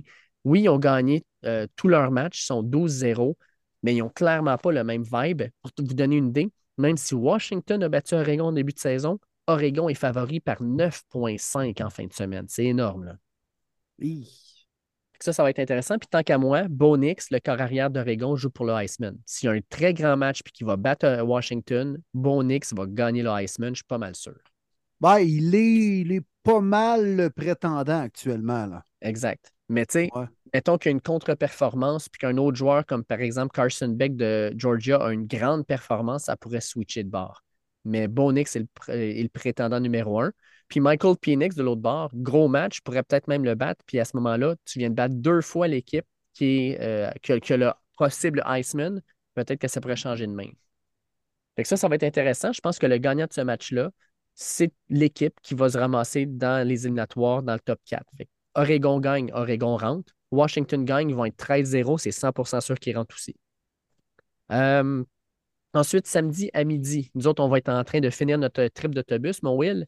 Euh, Oklahoma State contre Texas. Fait qu'on va avoir un bon match là aussi euh, entre Mike Gundy, euh, l'homme aux molettes, euh, contre Texas avec euh, ben, euh, les euh, Quinn Ewers, euh, les Xavier Worthy et compagnie. Euh, Texas doit absolument gagner ce match-là. S'ils gagnent ce match-là, ils se mettent en position pour que si une équipe en avant d'eux euh, perd de pied ou perd un match, ils se ramassent en éliminatoire. Fait que pour eux autres, là, c'est vraiment, ils n'ont pas le choix de gagner. Fait que Texas, s'ils gagnent, c'est une, euh, 12 victoires, une défaite. Une victoire contre Alabama, la défaite en dernière seconde contre Oklahoma. Puis on va voir s'ils vont être capables de se pointer. Le match se joue au ATT Stadium, donc au stade de Jerry World à Dallas. Fait que ça va être un bon petit match là avec. À 4 heures. Puis moi, je vous le dis tout de suite, les boys, je vais être probablement dans un bar pour voir ça. Alabama contre Georgia, toute une rivalité. Euh, Alabama 11-1, leur seule défaite contre Texas. Puis Georgia qui arrive 12-0, double champion en titre, qui tente de gagner un troisième titre de suite. Ça ne s'est pas vu depuis un sacré bout de temps dans la NCAA. Hmm. Euh, ça va être un super duel. Deux équipes qui ne s'aiment pas, deux équipes extrêmement physiques. Ça va taper fort, ça va être écœurant. Deux équipes quand même relativement santé. Alabama gagne, c'est pas sûr qu'ils font les séries parce que ben, crime, Texas les a battus. Fait que peut-être que Texas pourrait passer par-dessus. Georgia gagne à 13-0, c'est 100% sûr qu'ils font les séries. Ça va être intéressant à suivre. Et Alabama, après euh, avoir parti croche, ils se sont replacés quand même dans les dernières semaines avec des grosses victoires contre Auburn, Tennessee, LSU. Ils Oh avaient quand God, même parti Auburn. croche au début de l'année. là. Auburn, je ne sais pas si vous avez vu la fin du match, les boys. 4 et 31. C'est fourth and goal, là, mais ils sont à la ligne de 31. Puis il fait une passe dans le coin de la zone début Oui. pour Ah gagner oui. le match. Là. Incroyable. Oh, Hey. pas de sens. Quelle couverture Pas de sens. merde, pareil. Là, mais... Ah, c'est clair. Mais je ne sais pas si vous avez déjà entendu de ça, les gars. Quatrième et les buts, puis sont à la ligne de 31. là. Ça, ça allait pas bien. Là. Ah non. Ils n'étaient pas en premier début en mode podcast, eux autres. Oh que non. Oh que non. Oh que non. Les deux derniers matchs sont à 8 heures le soir. On a Michigan qui va jouer contre Iowa. Iowa qui est une équipe Tu qui. te a- balades dans le parc, ça, Dave? Ben, ça devrait. Ça devrait. Michigan est favori par 21,5. Aïe, aïe, pour un championship, là. Ah oui, Ça a pas de 21,5. sens. Mais ça donne une idée comment que Iowa est pas bon. Écoute, Iowa sont 10-2. Là. Tu sais, tu dis, ah, crème, c'est pas si pire, 10-2. Mais ils ont l'une des pires attaques de la ligue. Euh, c'est absolument affreux. Puis ça me fait beaucoup penser à il y a deux ans, en fait. Il y a deux ans, là, Iowa avait une excellente défensive, puis pas une super attaque. Puis Michigan, pour se classer pour les euh, éliminatoires, les avait battus, euh, ah oui, 42 à 3. Euh, fait que ça se peut très bien que ça soit comme une reprise de ce match-là. Sincèrement, ça devrait être une boucherie. Puis à 8 heures, on a Louisville contre Florida State. Florida State qui est 12-0, mais qui a perdu son corps arrière, Jordan Travis, il y a deux matchs avec une blessure horrible au genou. Joue contre Louisville qui est 10-2. Euh, puis Louisville a quand même un très bon, une très bonne équipe. Ils ont battu Notre-Dame cette année en particulier. Ça risque d'être un match serré. Puis Florida State a besoin de cette victoire-là. S'il gagne, c'est les éliminatoires. S'il perd, c'est terminé. Fait que ça va être un match aussi euh, excitant, puis avec beaucoup, beaucoup d'impact sur ce qui va se passer ensuite. Si Florida State perd, on vient d'ouvrir officiellement une place en série. C'est là que Texas pourrait peut-être se faufiler. Fait que non, il y a beaucoup, beaucoup à jouer dans cette dernière fin de semaine-là. Pas beaucoup de matchs, mais chaque match va être important. That's it. C'est une belle période pour le college football avec euh, les championnats de section. Mais quand les bowls commencent, avec le temps des fêtes qui approche également, j'adore cette période-là pour la NCAA. Oh oui, non, ça va être vraiment le fun. Ah, c'est vraiment cool. Mon dada, là. C'est là que j'ai pas mal de fun d'habitude. Ça paraît, mon Dave. Puis tu partages bien ta passion. C'est intéressant de t'entendre parler de ça. Ben, c'est gentil, merci. Ça fait euh, partie des vacances de Noël le jour de l'an. Hein. Je ne sais pas pour vous autres, mais moi, ça fait des années. Là. Euh, juste les championships le, 30 ou le 31 décembre. Là, ouais, ouais, ouais. Euh, c'est important. là. C'est vraiment important. C'est un must-see TV. All right, parfait. Fait que les boys, on se lance officiellement dans les matchs de la semaine 13. Semaine 13 où premier les buts sera présent un match. Oh, que oui! Et on commence ça maintenant.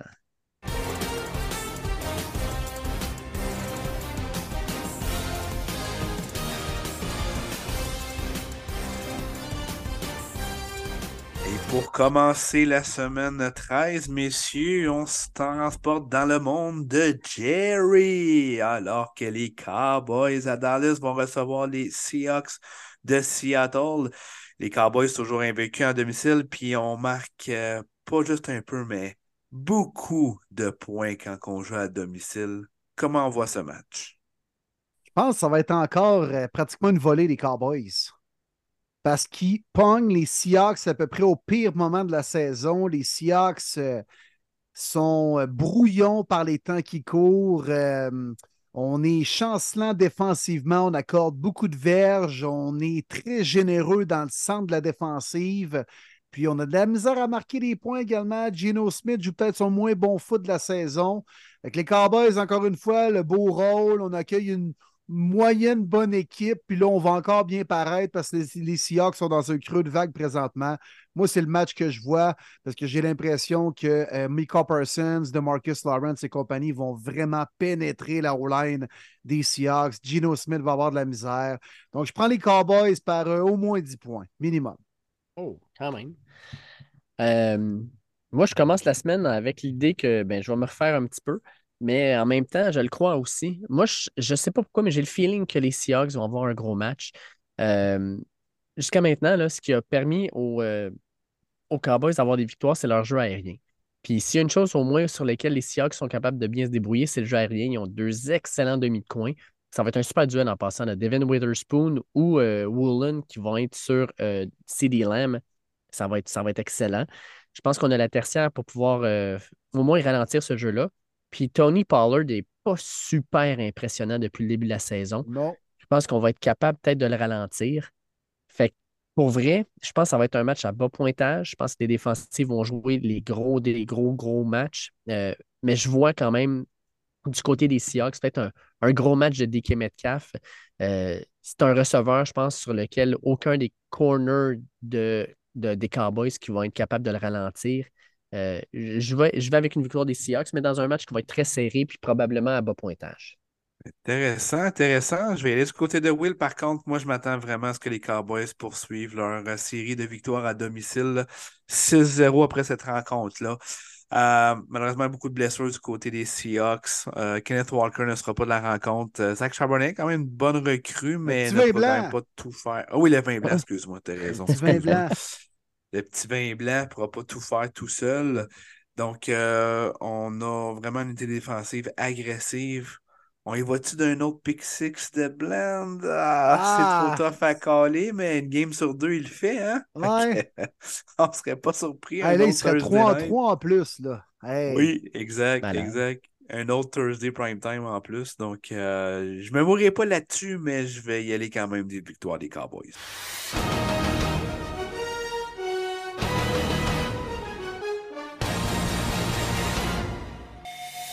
Au Tennessee, les Titans Café Mayo Will Levis reçoivent les Colts qui tentent de monter à 7-5 et de s'amener confortablement dans la discussion pour une place wildcard des prochaines séries. Colts Titan, duel de division, comment vous voyez ça les boys? Écoute, ça, ça risque d'être un match intéressant, un match de division, premièrement. Deuxièmement, je vais vous faire remarquer une chose, les boys. Will Levis, là, il a été préféré, euh, on, a, on a préféré Richardson euh, chez les Colts à lui. Ça ne me surprendrait pas que Will Levis ait une petite crotte sur le cœur puis décide de, de, leur en mettre plein la vue en leur disant comme Hey, vous avez décidé de passer sur moi, regardez vous avez passé sur qui? Euh, je ne sais pas, ça va être un match qui va être serré. Je pense que ça va être un match quand même, quand même assez physique. Je sais pas pourquoi, mais j'ai le feeling que les Titans vont sortir un match puis aller gagner ça. Juste pour aller Ah brouiller ouais? les cartes un peu. Euh, je vais avec un gros match de Derrick Henry. Puis une- je pense un, un match où finalement Will Levis va, marquer- va lancer un ou deux touchés. Peut-être un gros match de D-Hop. Fait que je vais avec victoire des Titans. moi. Les Colts qui ont un dossier de 4-1 sur la route, les Titans 4-1 à domicile, quand même intéressant comme confrontation de ce côté-là. Euh, ben, je vais moi aussi avec les Titans. Peut-être parce que je veux aussi voir les Colts perdre, que je ne m'attendais pas à ce qu'ils soient dans la course en série rendu à ce stade de la saison. Puis d'ailleurs, qu'est-ce que c'est ça, les Colts à 6-5 avec cette formation-là? C'est assez incroyable. Euh, moi, je pense que la blessure de Jonathan, Jonathan Taylor va quand même faire mal. C'est bien beau Zach Moss, là, mais je pense pas que ça va fonctionner encore de cette façon-là pour gagner. Euh, du côté des Titans, il va encore avoir beaucoup de Derrick Henry. Il va avoir du play action. Puis effectivement, c'était un de mes points. Je pense que Will Levis, veut démontrer aux Colts qu'ils vont regretter de ne pas l'avoir pris. Euh, ce que je ne crois pas, mais ce que lui croit. Donc, euh, victoire des Titans à domicile. Puis euh, une personne à qui on doit donner du crédit, les boys, là, pour le fait que les Colts sont 6-5 présentement, avec le shit show Taylor au début de l'année, le propriétaire Richardson qui se blesse et tout ça, c'est le nouvel entraîneur-chef recru, Sean Staken, qui euh, Mhm. gère bien sa patente, honnêtement. Très, très bien. Puis Ouais. euh, il est une des raisons, et euh, peut-être la raison principale du succès des Colts présentement. Mais là, là, honnêtement, vous m'ouvrez la porte toute grande. là. Si vous y allez les deux que les Titans, moi, je prends les Colts. Parce que All Michael right. Pittman est tellement bon. Oh, oh, oh! J'aime ça. Hein? aïe, aïe, aïe! Hey, parlant d'équipes qui sont vraiment bonnes, les boys, les Chargers. Non, on les aime, les Chargers. Puis ils rendent visite à une équipe. Ah. là. Écoute, ils en ont-tu Ah, des bannières, les. Patriots, dans leur stade? Ah, quel match de merde! Ah, Oh, les Ils annoncent de la pluie, en Chargers plus. sont-tu bons? ah, ils annoncent de la pluie. Écoute, ils ne Hey, seront pas moi, capables de lancer le sans ballon. tabarouette, les gars. Je suis pas sans maudit, là. Ouais, tu vas là avec Bailey Zappi qui va oui, game. zappy, zapper, zappy, zappe-moi. Euh. f- Eh, Il y a des Ben, chances écoute, que Joshua Palmer soit de voulez, là. retour. Non, moi, c'est Chargers, les boys. C'est bien beau, là. euh, sont pourris, là, mais les pattes sont vraiment atroces, là. Sérieusement, je peux pas pas y aller Chargers, là. Puis ça a été con- ben, presque confirmé, là, durant le- l'enregistrement de ce podcast. Ça va être Zappi qui va starter. Peu importe. Peu importe carrière. C'est un shit show en Nouvelle- Nouvelle-Angleterre. Que les Chargers. Will? ouais, les Chargers par défaut, là. Ah, J'aurais aimé ça que tu Honnêtement, dises les Pats parce que sincèrement, si les Pats gagnent, J'aimerais ça. J'aimerais ça dire les Pats. Ah, ça serait le clou ça. dans le cercueil de Staley. Ça. Sérieux, sérieusement, là, il perd contre les Pats qui sont 2-9, là, ça serait terminé. Tu prends Ah, pas l'avion, tu marcheras. C'est pas encore drôle, Dave. Ah, moi, je vois Chargers On lui aussi. trouverait une excuse. Ouais. Ah non, honnêtement, les Chargers, là, s'ils perdent à Foxborough, là, ils ne méritent plus aucun respect de personne sur la terre. Hey, on s'entend-tu, là, quand tu regardes les aliments qui vont se présenter sur le terrain, là, les Chargers ont probablement les cinq meilleurs joueurs sur le terrain contre les Pats, peu Ah, importe. Là. Est-ce que sont-tu bons, les Chargers? Quelle Et- excellente équipe sur papier. Ils ont inventé le papier Canada, Calvaire. Ah non, mais on va se le Canada, dire. Arrêtez-moi Canada. quand je vais nommer. Arrêtez-moi quand vous allez me dire Ah, mais il y a un joueur des Pats qui est meilleur que lui. Justin Herbert, euh, Austin Eckler, euh, Khalil Mack, Keenan Allen, Derwin James. Juste là, on en a cinq. là.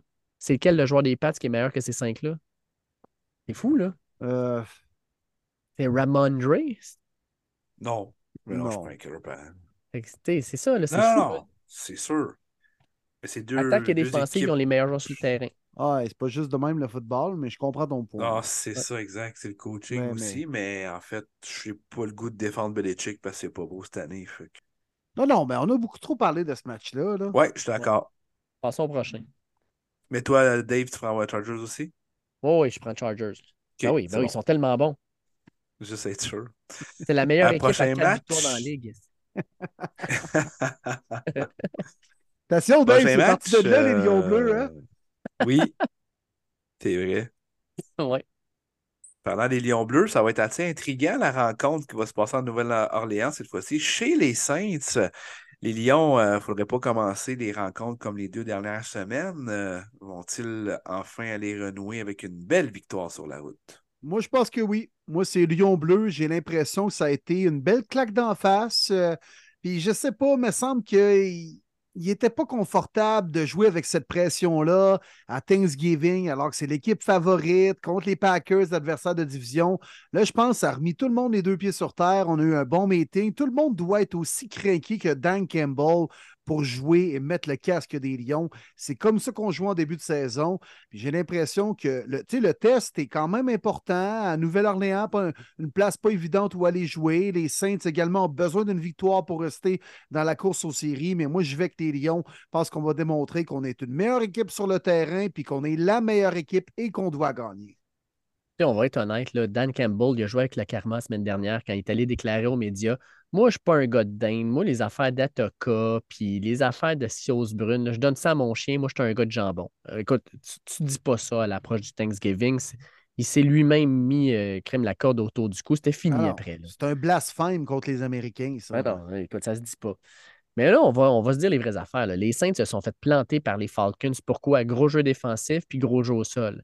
Qu'est-ce que les Lions vont faire? Vont donner un gros jeu au sol parce qu'ils ont l'une des meilleures lignes offensives de la Ligue. Puis sincèrement, avec la façon dont ils sont fait brasser par les Packers, tu penses qu'ils ont fait quoi cette semaine?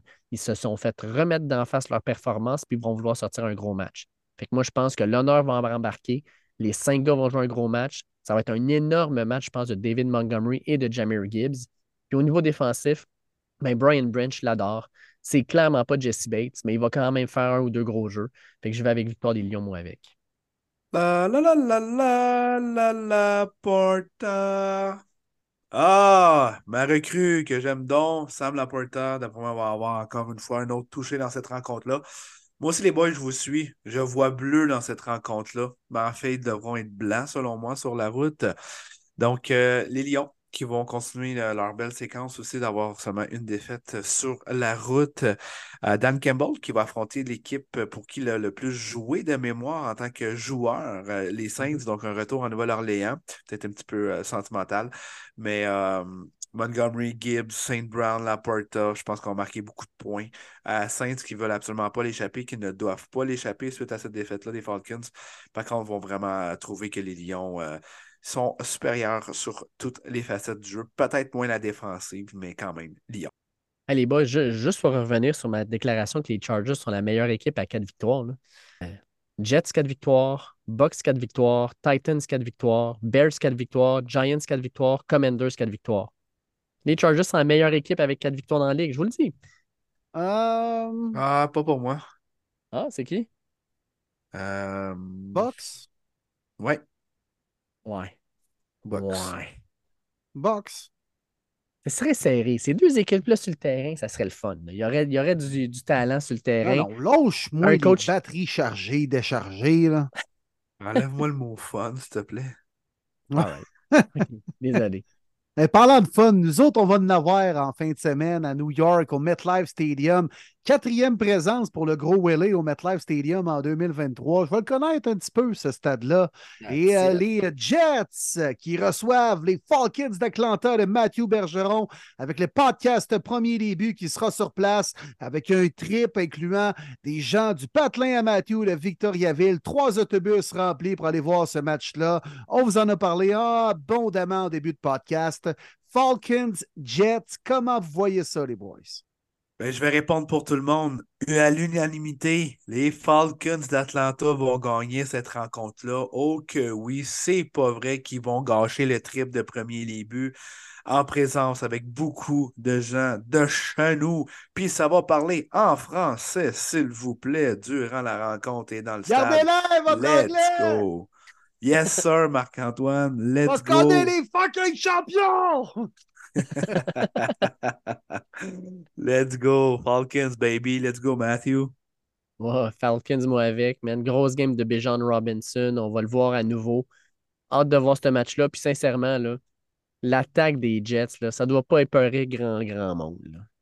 Non, puis on va porter fièrement nos chandails numéro 65 de Bergeron dans les estrades, même avec euh, des drapeaux du Québec. Puis flashez-les, les gens qui euh, seront présents et qui euh, sont à l'écoute présentement, parce que, comme on, vous racontait en début de podcast, ça se peut que la diffusion et même NFL Canada vous filme avec votre drapeau du Québec et euh, les trucs à l'effigie des Falcons. Donc, comme tu le dis, Marty, on veut pas que les Jets nous scrapent ça. Puis de ce que j'ai vu des Jets sur place cette année, et de tabarouettes qui n'ont pas de potentiel pour le faire. Ah ouais, le jeu au sol. Ah ouais, les gros bonhommes. Ah ouais, Matt, une victoire des Faucons. Ils vont rentrer dans l'aile du jet, si, le jet va s'écrouler à terre. Et puis avec ça, là, ils cimenteraient un peu plus leur tête de division. Crime, euh, let's go pour les séries, pour les Falcons. Tout est dans tout. Tout est dans tout. Aïe, aïe, aïe. Bon, bon, Will, t'as encore une job, toi, de, de, de salissage à faire parce que les Cardinals de l'Arizona prennent leurs choses et s'en vont à Pittsburgh pour jouer contre les Steelers. Les Steelers qui, grâce à une victoire, seraient 8 et 4. Les boys, quelle équipe extraordinaire. Ah, Hey, je peux pas croire. hey, je la fais le Sérieux? les gars. Mais non, mais non, mais non, mais non. Alors, Matt Labbé, il est comme, hey, tu me niaises, là. Décroche, Will. Non, je la fais le cards. En toute honnêteté? En toute honnêteté. Eh là là. Oh, OK. Hey, les Steelers, honnêtement, là, on a marqué 26 points en deux matchs. Puis contre Jake Browning, là. Tabarnouche, 16 points seulement contre Jake Browning et les Bengals. La défensive des Cards vient de se faire poivrer contre les Rams. On avait mieux joué la semaine d'avant contre les Texans. Je vais dire quand même Steelers à domicile pour le besoin des prédictions. Bon, bon. C'est Wow. que ça n'a pas d'allure. Mais si jamais les Cards ça. gagnent, j'ai 0.5 points. Point Non, 5, non, non, non, non. point 2. Eh Non, les Cards ne gagneront pas ça. Juste une unité défensive Non, non. des Steelers à domicile. Ouais, mais ce sera pas chic encore. Ça va être un 17-13, genre. Mais- C'est pas mal ça la saison des Steelers depuis le début de l'année, anyway. C'est ça, Ouais. c'est ça que ça va être. C'est ça. Ouais. Exact. Quelle équipe Puis- plate à regarder jouer. Ah Vous êtes méprisants, les fans des Steelers. Méprisable. Puis ils vont être 8-4, je peux pas croire. Ouais. Un autre game aussi, je pense qu'on n'a pas beaucoup de temps à investir, alors que les euh, Dolphins, euh, qui aiment beaucoup sacrer des volets à les équipes inférieures, vont se rendre à Washington. Et euh, on me dit à l'appareil qu'après la rencontre, les joueurs ne voudront pas prendre la douche, ils vont aller à l'hôtel directement pour se laver. Je me demande bien pourquoi.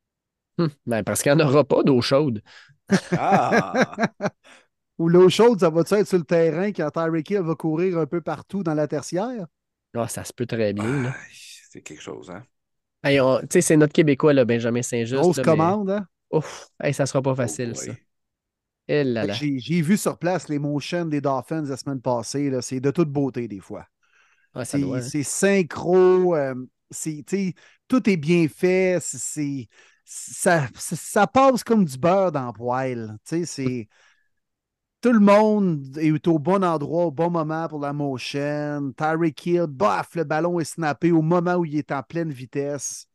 C'est difficile pour des demi-défensifs de, de contrer ça alors que le gars est déjà en train de se déplacer. Il a 20 verges et il t'attaque à pleine vitesse. Puis en plus de ça, il s'appelle Tyreek Hill. Fait que euh, bonne chance. Hey, mais on va se le dire la semaine dernière, là. le toucher de Raheem Mostert à la fin du match, là, je l'ai dans mon fantasy. Je peux-tu vous dire que j'étais content? Eh là là. Un petit 9 points supplémentaires qui m'a fait gagner ma semaine. Wow! Les riches s'enrichissent, comme on dit, hein? Oui, oui, oui. ben, crime, les boys, j'ai pas vraiment le goût de- d'analyser ça longtemps. Les Dolphins, les boys, pour moi. Qu'est-ce que ton chum Nick dirait, Dave? il va dire qu'il va se faire manger tout rond par les Dolphins. T'es sûr? trop de vitesse. viennent, ils Oh, ouais. Ah, viennent de ouais. perdre contre les euh, Cowboys? Ouais, mais Ce là, serait pas leur genre de gagner ça à domicile? Semble que ce serait leur style. Ouais, mais non. Non, non, non. Euh, les Dolphins, là, ça, ça va être, euh, ça va être du costaud cette semaine. là. Mais ça va être un match à haut pointage, par exemple. Je pense que les Dolphins vont marquer à profusion, mais moi, ça ne me surprendrait pas que Sam Howell ait un gros match, puis euh, pile en face de la, de la défensive des Dolphins un peu. Euh, la, Jalen Phillips, là, c'est une, une lourde perte pour les Dolphins. Sam Howell, il est quand même à pas loin de 3500 verges à date. Là. Oh, c'est fou, là. Il a s'enligne 13 pour interceptions. facile. Ouais, c'est ça. Mais il s'enligne facile pour une saison de 4000, puis peut-être même 4500. Sauf que de l'autre bord, il y a euh, un certain Xavier Rhodes, puis euh, Xavier Howard, puis de l'autre côté, tu as un certain Jalen Ramsey. Et ça, risque, ça risque d'avoir des interceptions. D'après moi, là, over-under, je vais à deux, plus de deux, de, de deux interceptions.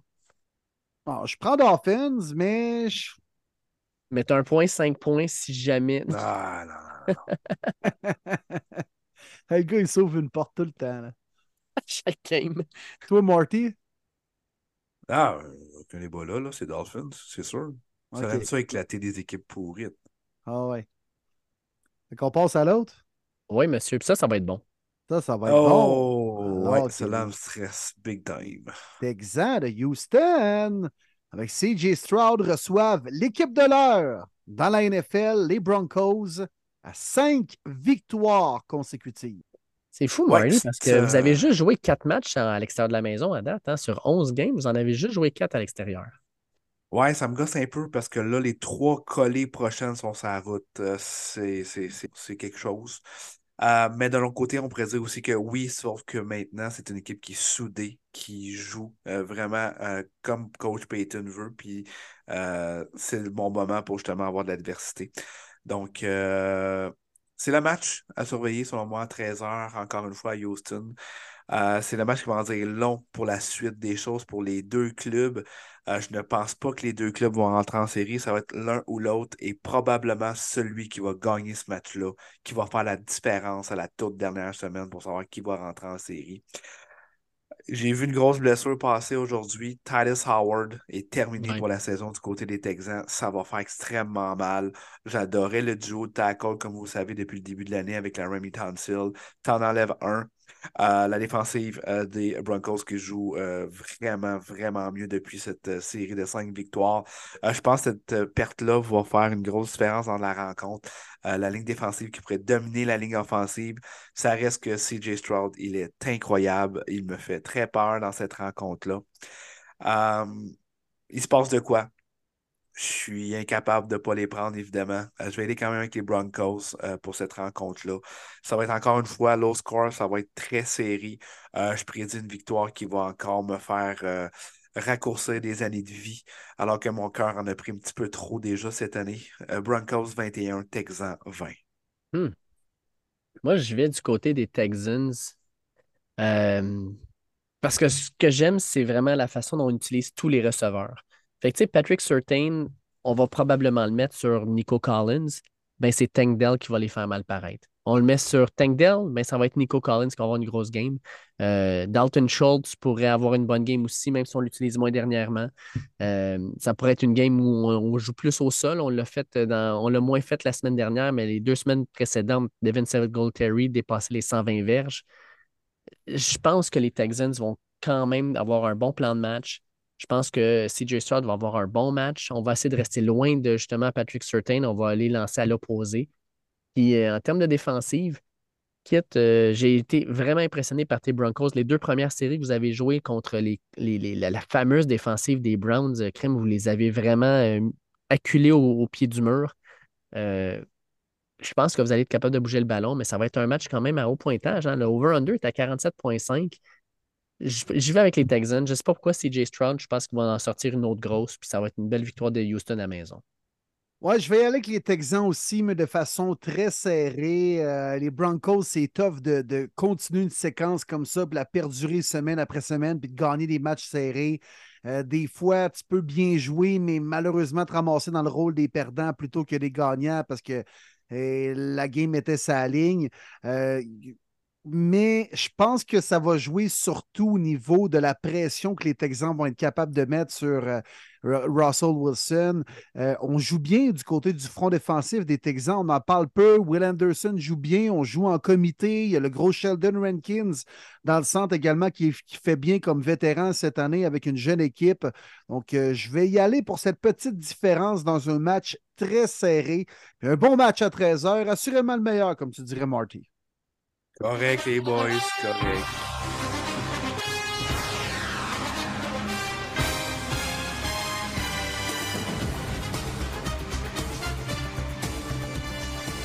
On s'en va du côté de Tampa Bay, messieurs, alors que les Buccaneers reçoivent l'équipe qui a maintenant changé d'entraîneur, les Panthers de la Caroline. On disait souvent que des équipes qui mettaient à la porte un coach qui n'était pas apprécié ou que ça ne marchait pas, ben c'était un plus souvent puis que l'équipe répondait bien. On l'a vécu, par exemple, avec les Raiders, alors que quand on a laissé aller Josh McDaniels, on a gagné deux matchs avec Antonio Pierce avant la défaite contre les Chiefs. Est-ce que les Buccaneers vont se faire jouer un tour et que les Panthers vont aller gagner ce match-là à Tampa? Non. Ça mérite d'être clair. Non, non. C'est correct, là. T'as bien vendu le match, mon Dave, là, avec. Euh, on le sait que t'es bleu, Dave. C'est vrai, vous embarquez dans le bandwagon des Panthers tantôt. OK. On voit clair dans ton petit jeu, là. Il était temps, ça fait trois ans. Lâche-moi les Panthers avec le special team coach, là. Euh, non, non. Les Bucks à la maison, dans un match que m'intéresse peu, là, mais les Bucks, tu sais, même à 4-7, on, le disait tantôt, tu as encore vraiment l'opportunité d'aller gagner le titre de ta section. Ça, c'est le genre de match que tu ne peux pas échapper. Tu te donnes également une victoire de plus pour ta fiche, mais aussi dans la division. Alors, on se doit de gagner du côté du boulanger des Bucks. Oui, même chose de mon côté, les Buccaneers. Euh, tu veux continuer à te battre. Euh, les vétérans vont step up. Mike Evans qui connaît une excellente saison, qui est en voie d'avoir une autre saison de 1000 verges et plus, qui va battre le record, je pense, de neuf saisons consécutives de 1000 verges et plus. C'est tout un exploit. Et euh, savez-vous que le porteur de ballon le plus payant en PPR cette année est Rashad White, quand même, hein? pas grand monde qui aurait pu parier là-dessus. Le petit White fait bien euh, son boulot, donc euh, on va avoir un autre match clé dans cette victoire de Tampa Bay. J'y vais avec les Bucks, moi, avec les gars. Euh, pas, le choix. Écoute, les Panthers, 0-6 sur la route. Puis, venez pas me dire qu'en changeant de coach, tout d'un coup, Bryce Young retrouve sa confiance, que des meilleurs joueurs apparaissent sur le terrain. Non, non, non, non, non. Les Bucks, là, ils vont leur, ils vont leur donner une bonne volée. Le pire, c'est qu'ils sont favoris, pas par seulement 5. Pour moi, c'est l'une des meilleures lignes de la semaine. Moi, je pense que les Bucks vont gagner ça par minimum 10 points. Fait que victoire des Bucks.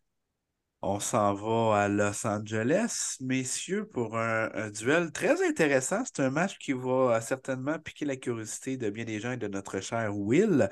Alors que ces Browns de Cleveland vont se transporter à Los Angeles et euh, tout semble indiquer que Joe Flacco aura son premier départ en tant que membre des Bruns.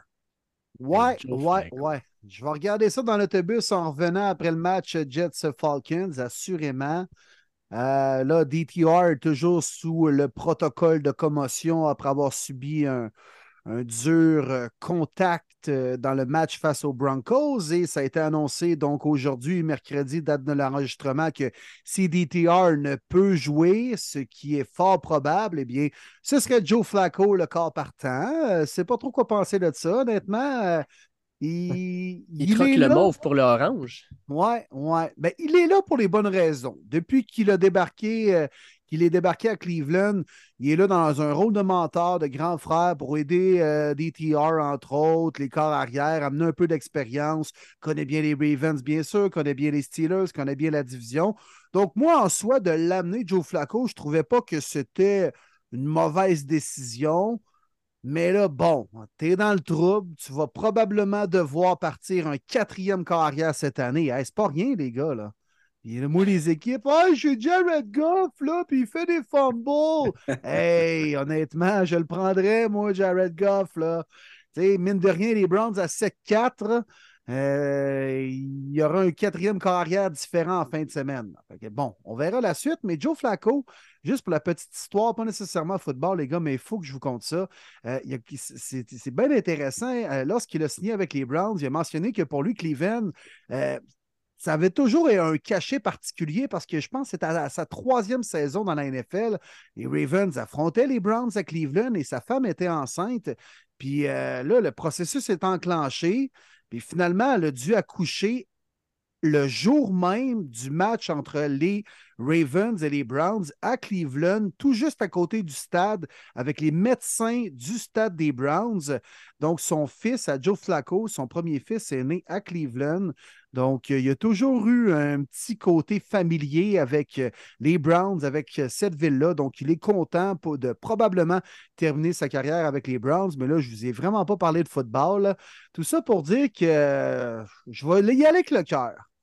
Je pense que les Bruns ont quand même les outils pour aller gagner un match qui n'est pas facile, mais qui est prenable dans les circonstances.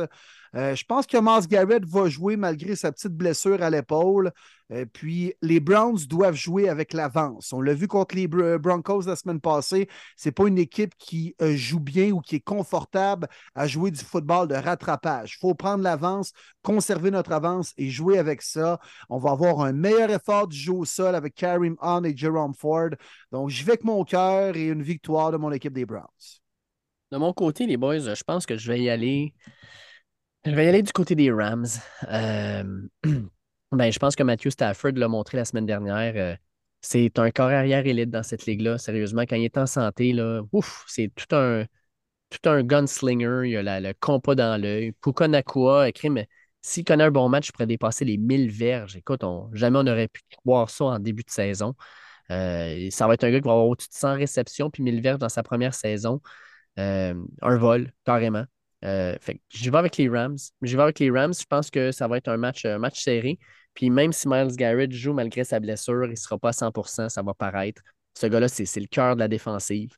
Fait que je vais avec, je vais avec les Rams, mais écoute, Will, euh, comme tu le dis si bien, si les Browns gagnent, ça ne me surprendrait pas. Puis, euh, crime, j'aurai 0.5 points. non, non, non, non, je te le donne pas. Euh, je vais avec les Rams aussi. Euh, vous savez tous mon, euh, admiration pour Sean McVay. J'ai vraiment hâte de voir contre Jim Schwartz. Moi, c'est le duel qui m'intéresse le plus dans cette rencontre-là. Mars Garrett, je crois que je suis pas mal sûr qu'il va jouer dans cette rencontre-là. il va pouvoir mettre de la pression cette fois-ci, suite à sa première rencontre où il n'y a pas eu de pression c'est comment qu'il va contrer justement l'excellente unité défensive. Est-ce que ce sera euh, Cooper Cup qui va enfin exploser, Pukonaku, Karen Williams qui a explosé la semaine passée, Tyler Higby qui a eu deux touchés? Bref, c'est là que ça va jouer. Euh, parce que du côté de l'offensive des Browns, que ce soit des TR ou Flacco, je pense pas qu'on a vraiment d'inquiétude du côté des Rams. Euh, on va essayer déjà de bien contenir Aaron Donald, de bien courir le ballon pour essayer de ne pas trop redonner le ballon à l'offensive. Tu Stafford, ça peut être bon comme ça peut être pourri. c'est pour ça que je dis que c'est une game d'échec entre Sean McVay et Jim Schwartz. Euh, de peu, je pense que ça va être un low score, mais euh, les Rams à domicile. À Philadelphie, potentiellement le match de la semaine. Alors qu'on retrouve deux équipes qui se détestent et qui se sont affrontées en finale de conférence nationale l'an dernier. Et euh, on s'attendait à un duel entre deux bons corps arrière et finalement, c'est Josh Johnson qui est arrivé. Et les Niners, finalement, ont dû euh, se rabattre sur la quatrième, cinquième corps arrière. Puis euh, ils se sont fait planter contre les Eagles. Ils l'ont avalé le travers. Ils ont jappé fort et ils avaient encerclé ce, match sur leur calendrier. Les Niners qui s'en vont à Philly pour affronter les Eagles. Ben ça, là, ça va être un match incroyable. Sincèrement, là. Les Eagles, là, tabarnouche, hein? On a-tu vu leur horaire? Tu sais, euh, ils viennent de battre les Bills. Ils ont battu les Chiefs avant. Ils ont battu les Cowboys avant. Bon, euh, Commanders, correct, là. Puis ils ont battu les Dolphins alors que les Dolphins étaient au sommet de leur art. Puis là, ils se claquent les 49ers, puis ensuite, encore une fois, les Cowboys. Crime, euh, c'est pas facile d'être les premiers à être au sommet de la montagne. Puis malgré ça, on est à cinq victoires de suite pour les, les, Eagles. Puis là, le pire là-dedans, c'est que les Eagles sont à la maison. Ils sont 10 et 1. Et pour la première fois de l'histoire, une équipe 10 et 1 ou meilleure est négligé à la maison. Les 49ers sont favoris par trois. Moi, je pense que tout ça, ça fait en sorte que les Eagles vont sortir complètement en furie, qu'ils vont gagner ce match-là. Fait que victoire des Eagles pour moi dans un match qui va être extraordinaire. Écoute, Will, tu disais, en revenant dans l'autobus, tu vas regarder Browns Rams. Mais moi, je suis pas mal sûr que ton frère à côté va être en train de regarder 49ers Eagles. Puis je pense que je vais regarder du côté de ton frère et non pas de ton côté. Mais honnêtement, man, les parieurs au livre, ils l'échappent là, solide. là. Mais Ouais. pourquoi? C'est ça que je voulais vous demander. À Philly, Pourquoi? 10-1 contre 8-3. J'ai de la misère à l'avaler, celle-là. Pourquoi Niners favori? Ben, moi, je pense que c'est à cause de ce qu'ils viennent de faire. là. Euh, tu sais, les deux volées de suite aux Bucks puis aux Seahawks, puis celle des Jaguars 34-3. Depuis qu'ils sont revenus de leur bye week, là, sérieusement, les 49ers, c'est une machine, mais c'est pas comme si les Eagles, c'est un pied de céleri. Non, c'est ça. Ils viennent pareil de battre Chiefs et Bills. Pas Mm. grave, ça. Nick Sirianni doit rire de ça. Tu fais simplement prendre le moins 3.0, puis t'encercles ça, puis tu places ça dans le milieu du vestiaire, puis c'est tout. Ouais, t'as rien d'autre à dire. Ben, Rien, absolument rien. Mais moi, j'y vais avec les 49ers. Mm. Euh, les Eagles, ça fait plusieurs matchs émotifs qu'ils jouent, puis qu'ils reviennent au quatrième quart. Puis des fois, quand tu joues le feu, ça se peut que tu te brûles, puis que tu réussisses pas nécessairement toujours à aller chercher comme ça l'énergie du désespoir en fin de match. Euh, les Eagles, méchante bonne équipe. Moi, je trouve qu'ils n'ont pas le crédit qu'ils méritent. Mais les Niners sont tellement motivés à vouloir gagner à vouloir démontrer à tout le monde que c'était peut-être une erreur de parcours en série l'an dernier. Trent Williams, Debo Samuel, Brendan Ayuk, ça a tellement jappé fort euh, suite euh, au match en série l'an dernier. Puis ils l'ont sur le cœur, les gars. Je pense qu'ils vont gagner ce match-là en saison parce qu'ils sont motivés et qu'ils jouent du gros foot par les temps qui courent. Mais les Eagles vont avoir le dessus pour le match qui compte le plus en playoff. Ça, c'est mon guess. Ben, j'avais Niners aussi, mon cher Will, cette semaine. Euh, Debo Samuel a beaucoup parlé. Maintenant, je veux vraiment voir ça euh, sur le terrain avec la connexion avec Brock Purdy. Euh, les Eagles qui sont sûrement un peu fatigués également des grosses victoires des dernières semaines. Si on tire de l'arrière, c'est pas la défensive des Bills devant nous, c'est la défensive des Niners. Fred Warner, Nick Bosa, compagnie, c'est assez exceptionnel comme défensive. Euh, J'aimerais voir un Jalen Hurts vraiment sous pression puis tirer de l'arrière. Il est bon, il est spectaculaire, mais je veux qu'il en arrache un petit peu puis qu'il nous démontre qu'il est capable d'aller chercher une victoire, même s'il perd par 7, par 10. Euh, je suis curieux de voir ça, mais j'y vais avec l'unité défensive des Niners cette semaine.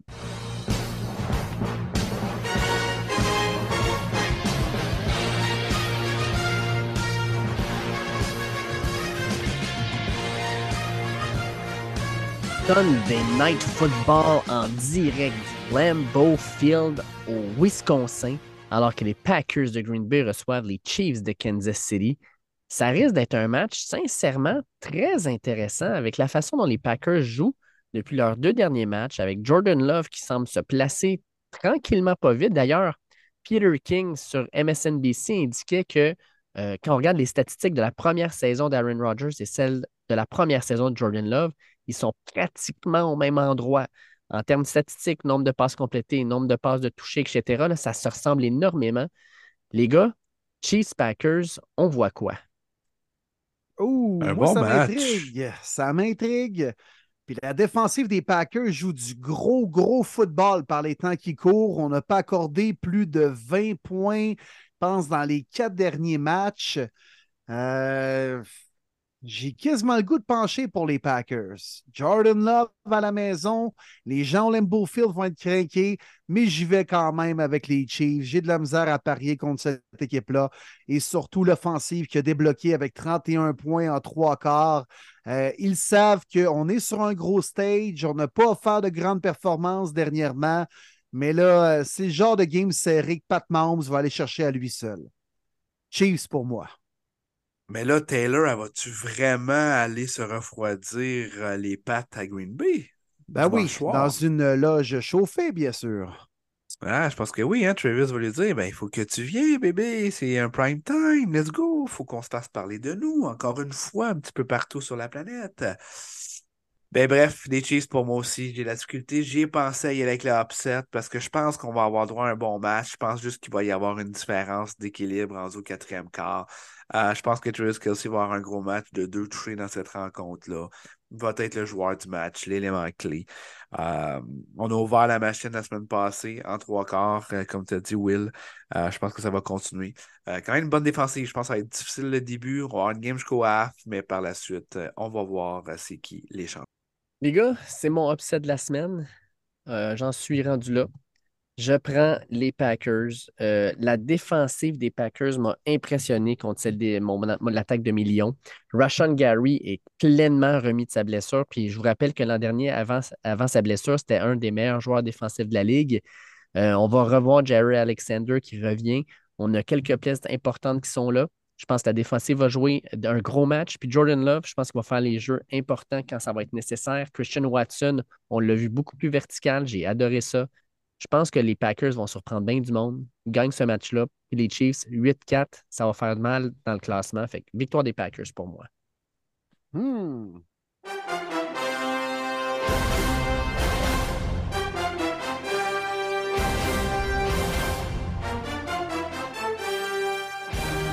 Et pour clore euh, cette semaine 13, un Monday Night Football que je me souviens que j'avais encerclé en début d'année, un match que j'avais très hâte de voir.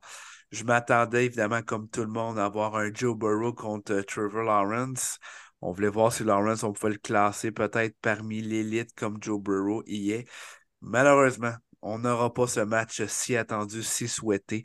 Alors que les Bengals seront à Jacksonville, ce sera plutôt un Jake Browning contre Trevor Lawrence. Ouais, ouais, dommage pour les amateurs de foot et surtout pour les fans des Bengals.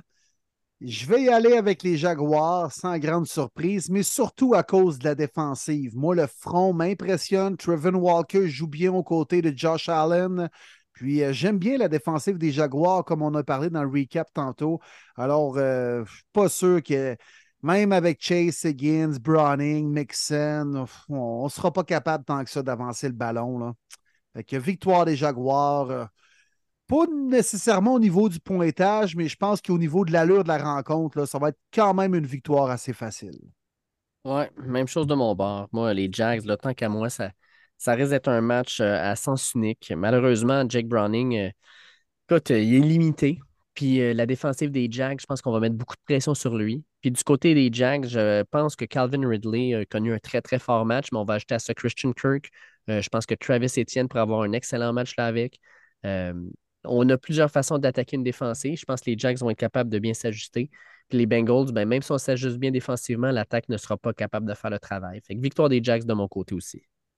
Ben oui, évidemment. On va continuer ça euh, en famille, les Jaguars à domicile. Euh, je m'attends encore à une belle continuité entre Trevor Lawrence et Calvin Ridley. Ça ressemble vouloir vraiment se placer comme être le duo qu'on attendait en début d'année. Donc, je vais aller d'une troisième rencontre de suite pour un toucher euh, pour la part de Calvin Ridley. L'unité défensive qui devrait bien faire. On essaie d'arrêter le jeu au sol rapidement avec Joe Mixon pour devenir unidimensionnel et euh, faire les revirements nécessaires là, pour arrêter là, les passes vers Jamar Chase. Malheureusement, un autre prime time qui tombe à l'eau, alors que ce sera à sens unique. Ouais, puis un autre lundi soir, encore une fois. Ah. On va être ouais. avec Joe Buck, Troy Hickman, puis un match plate. Hmm. Malheureusement. Parce que ça l'aurait pas dû être, évidemment. C'était très bien ciblé. Ouais, non, c'est vrai. C'est vrai. C'est vrai. Mais garde des choses qu'on ne peut pas contrôler. Ce qu'on contrôle, nous autres, c'est la diffusion du podcast. Quel show encore une fois, les boys! Oh oui, monsieur. La matière, en trio, en plus de ça, on a jasé en masse, on a fait le tour de ce qui s'est passé pour la grosse semaine 12, on a parlé de la semaine 13, de grosses informations privilégiées également, avec, euh, entre autres, euh, les crampons que va porter euh, Matthew Bergeron pour Michaels Mike Leeds, week 13 de la NFL. On vous en a parlé en début de podcast. Gros voyage qui se prépare également à la gang de premier début avec du monde de Victoriaville, du Patelin à Matthew, descendre à New York pour aller voir les Jets contre les Falcons. Trois autobus pleins, puis bien de belles surprises également pour vous. Ça va être malade. Yes, sir. Puis écoute, j'ai hâte de voir chacun de nos éditeurs qui va être présent à New York. Euh, Crime, vous nous écoutez. Euh, ben là, on va pouvoir se voir, on va pouvoir jaser, on va pouvoir triper. Ça va être écœurant. J'ai déjà hâte de flipper. Pas loin de quoi? 400, 500 saucisses qu'on va avoir à flipper, mon Will, ah, on, va matin? Avoir, on va en avoir en calvas. Là. Des petites saucisses, des saucisses italiennes et des boulettes. Ah, pour les ça va être burgers. écœurant. va Ah, être que oui. Il va avoir du choix. Ah ouais, par là. En voulez-vous, en v'là? Yes, sir. Un tailgate. Ah ouais, de la bière. Ah ouais, de la boucane. Ah ouais, du charbon. Ah ouais, de la bouffe. Let's go. Ça va sentir le gaz. Ok, oui. Vous me faites saliver les boys. Je vous souhaite un excellent voyage, honnêtement. Profitez-en, amusez-vous.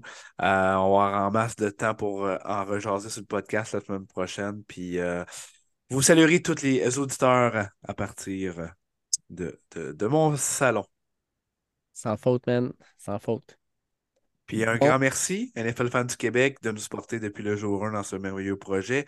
6000 partisans et plus de 32 équipes, donc toujours un plaisir. Et euh, merci à tous les auditeurs. hein. On a vu les chiffres, Dave, que tu as publiés. C'est assez incroyable. Quelle année 2023 euh, que le premier début a connu. Puis euh, comme Will aime bien le dire, ce n'est que le début. On continue ce merveilleux projet qui nous amène à des endroits, à des événements assez incroyables. Puis on n'a pas fini de vous surprendre.